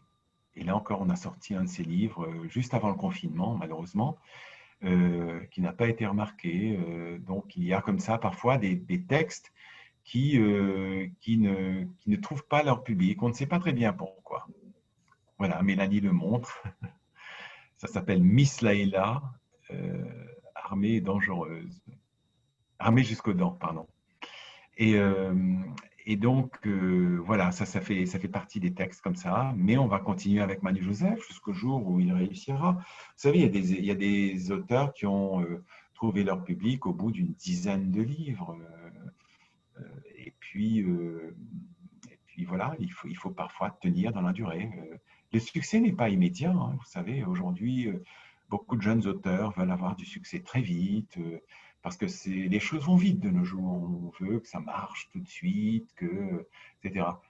Alors que euh, la, la, littérature, c'est vraiment du temps, du temps. Et tous les auteurs dans le passé, les grands auteurs, se sont imposés sur des années et des années. Donc il faut tenir, euh, c'est un métier de durée, euh, c'est un métier où il faut croire, euh, on croit un auteur, mais on, continue à le publier jusqu'au jour où, à un moment, il publiera un livre qui touchera son, qui trouvera son public. Donc, il faut vraiment rester très, très en cohérence avec ce qu'on croit, avec ses possibilités financières aussi, parce que évidemment, vous savez, la maison d'édition, c'est un, une entreprise aussi. Hein, ce n'est pas l'argent comme ça n'arrive pas. il faut vendre des livres, donc il faut pouvoir. Et dans la mesure où on peut, eh bien, il faut, je pense, parier sur la durée, parier sur, euh, sur euh, le potentiel d'un auteur à, se développer dans le temps. Et là, on y arrive. Et Philippe, je vais vous poser peut-être une dernière question sur l'autre roman de la rentrée, sur euh, Ta mort à moi de, David Goudreau, qui a remporté la Coupe du Monde de poésie, donc ce qui est quand même un, fait particulier. Est-ce qu'on peut en parler de ce, de ce livre aussi C'est son troisième roman, je crois, de mémoire? C'est son, euh, enfin son quatrième et le troisième que nous publions. Mais peut-être que là, je peux laisser la parole à, mes collègues. Peut-être Mélanie? Pour partager la parole. Mais je n'ai pas l'impression qu'elle entende. Oui, je ne crois pas. Benoît Benoît Ta mort à moi, David En fait, David a écrit une trilogie, ce qu'on appelle la trilogie de la bête. Donc, on a publié les deux premiers, euh, La bête à sa mère et La bête et sa cage, ces deux dernières années. Là, on a mis en pause en fait pour le troisième, pour vraiment publier son tout dernier qui est sorti en début d'année au Québec, Ta mort à moi, euh, qui est donc son quatrième roman, euh, qui est un roman assez dingue en fait. c'est l'histoire de Marie-Maud Pranesh Lopez, qui est une poète québécoise qui a eu un, succès, qui est complètement fictionnel, hein, qui a eu un succès euh, littéraire euh, absolument mondial. Et en fait, tout le livre, c'est euh, la vie de Marie-Maude, mais sous différents angles. En fait, il y a une biographie qui est en construction par un universitaire, enfin quelqu'un, va comprendre au fur et à mesure du récit de qui il s'agit. Il y a des fragments de son journal d'enfance et d'adolescence. Il y a les notes préparatoires de ce biographe, et c'est un roman complètement euh, déjanté, Marie Maud a une enfance euh, assez particulière, elle est complètement surdouée, et euh, le pendant de, sa grande intelligence, c'est une grande incapacité à aimer. Et elle va connaître une grande tragédie petite, son, frère jumeau qui s'appelle Victor Hugo, ça ne s'invente pas, parce que la mère de Marie Maud et de, Victor Hugo est, institutrice et fan de littérature française. Donc ce petit Victor Hugo va, mourir noyé et à partir de là, toute la famille va complètement euh, se disloquer. Le couple va se séparer, c'est un couple mixte. Euh, le père est d'origine indienne et en tête d'écrire un, grand essai qui ferait la fusion des sagesses orientales et occidentales va être le grand projet de sa vie, dans lequel il va complètement euh, sombrer, se dégager euh, de sa femme et, euh, de sa fille. la mère de Marie-Maude va avoir qu'un grand plaisir dans sa vie, qui moi, me fait mourir de rire à chaque fois. Son grand bonheur, c'est d'entendre à la radio la voix de celui qui fait le point routier, qui donne les embouteillages tous les matins à Montréal connaît Montréal, c'est une ville qui est cerclée par les ponts, donc la circulation est vraiment problématique. Et elle, ce qui va la faire vibrer dorénavant, c'est de réussir à créer des carambolages sur l'autoroute pour entendre euh, la voix de ce, journaliste euh, commenter les faits, et ça va être son plaisir. Et on va suivre Marie-Maud toute sa vie, en fait, qui va décider de quitter Montréal pour devenir anonyme, et elle va décider de choisir le pays où elle n'est pas traduite encore, et ça va être le Laos. Là, euh, au Laos, elle va rejoindre une sorte de monastère pour euh, entrer dans une retraite, complètement s'isoler du monde. Finalement, au coin d'une rue, elle va commencer à sympathiser avec euh, les petits trafiquants locaux. Elle va se retrouver à participer à la mafia. Enfin, je ne vous en dis pas plus, mais c'est un roman complètement rocambolesque qui est nourri euh, de littérature, qui est nourri des... David Goudreau fait référence par exemple à, la vie de Rimbaud, qui va devenir trafiquant d'armes. Euh, on plonge dans la littérature québécoise aussi. Il y a une grande enfin une grande importance de l'humour dans ce livre, mais c'est un livre assez mélancolique aussi. moi, j'ai un grand plaisir à découvrir à chaque fois les textes de David Goudreau, La bête à sa mère, La bête et sa cage. Moi, je trouve ça drôle, mais ce n'est pas que drôle, c'est surtout des romans d'une grande intelligence et d'une grande finesse psychologique. Donc c'est notre roman francophone de la rentrée, Tamor à moi. On vous le conseille fortement. Il est très bien vendu. merci, merci Benoît. Alors, il est, temps de nous quitter. Si euh, plus personne n'a de questions, euh, il est temps pour moi de, vous remercier tous les trois, euh, Mélanie, Benoît et Philippe. On a quand même parlé de Joyce Carol Oates, de Joyce Maynard, de Stephen King avec une, avec une simplicité de votre part et une humilité qui est quand même assez, assez incroyable. Alors, merci pour ce moment et vraiment merci infiniment à vous, à tous les trois, d'avoir pris ce temps avec nous. C'était un pur bonheur. Merci à vous tous d'être restés si tard. Euh, et, bon appétit euh, pour euh, votre dîner qui vous attend, j'espère. Et, voilà. Et merci Anthony d'organiser ces rencontres qui sont, super intéressantes pour nous aussi, d'avoir un dialogue avec vous, avec, avec d'avoir vos questions, d'avoir vos réactions. Et merci aussi à tous ceux qui ont déjà quelques livres de chez nous. Ça m'a beaucoup touché quand vous avez montré vos livres tout à l'heure et, de sentir qu'on est lu et de voir nos lecteurs parce qu'on ne les connaît pas, on ne les, les voit pas souvent, nos lecteurs. Moi, quand je vois un livre de la maison lu par quelqu'un dans le métro, j'ai envie de prendre cette personne dans les bras et, et, voilà, et, de la remercier très, très, très chaleureusement. Donc, je vous remercie de cette façon-là. Je ne vous prends pas dans les bras, vous êtes loin, mais je vous remercie beaucoup. Et, euh, merci encore, Anthony. Et merci à bientôt. À vous. Merci à vous. Cette dernière phrase est assez euh, est, parfaite pour résumer la rencontre. Hein. Je crois que ça résume parfaitement euh, votre amour de la littérature et de l'édition. Merci à vous. Merci. Merci à vous, bonne soirée. Merci Au revoir. Merci. Au revoir. Au revoir tout le monde. Au revoir. Au revoir.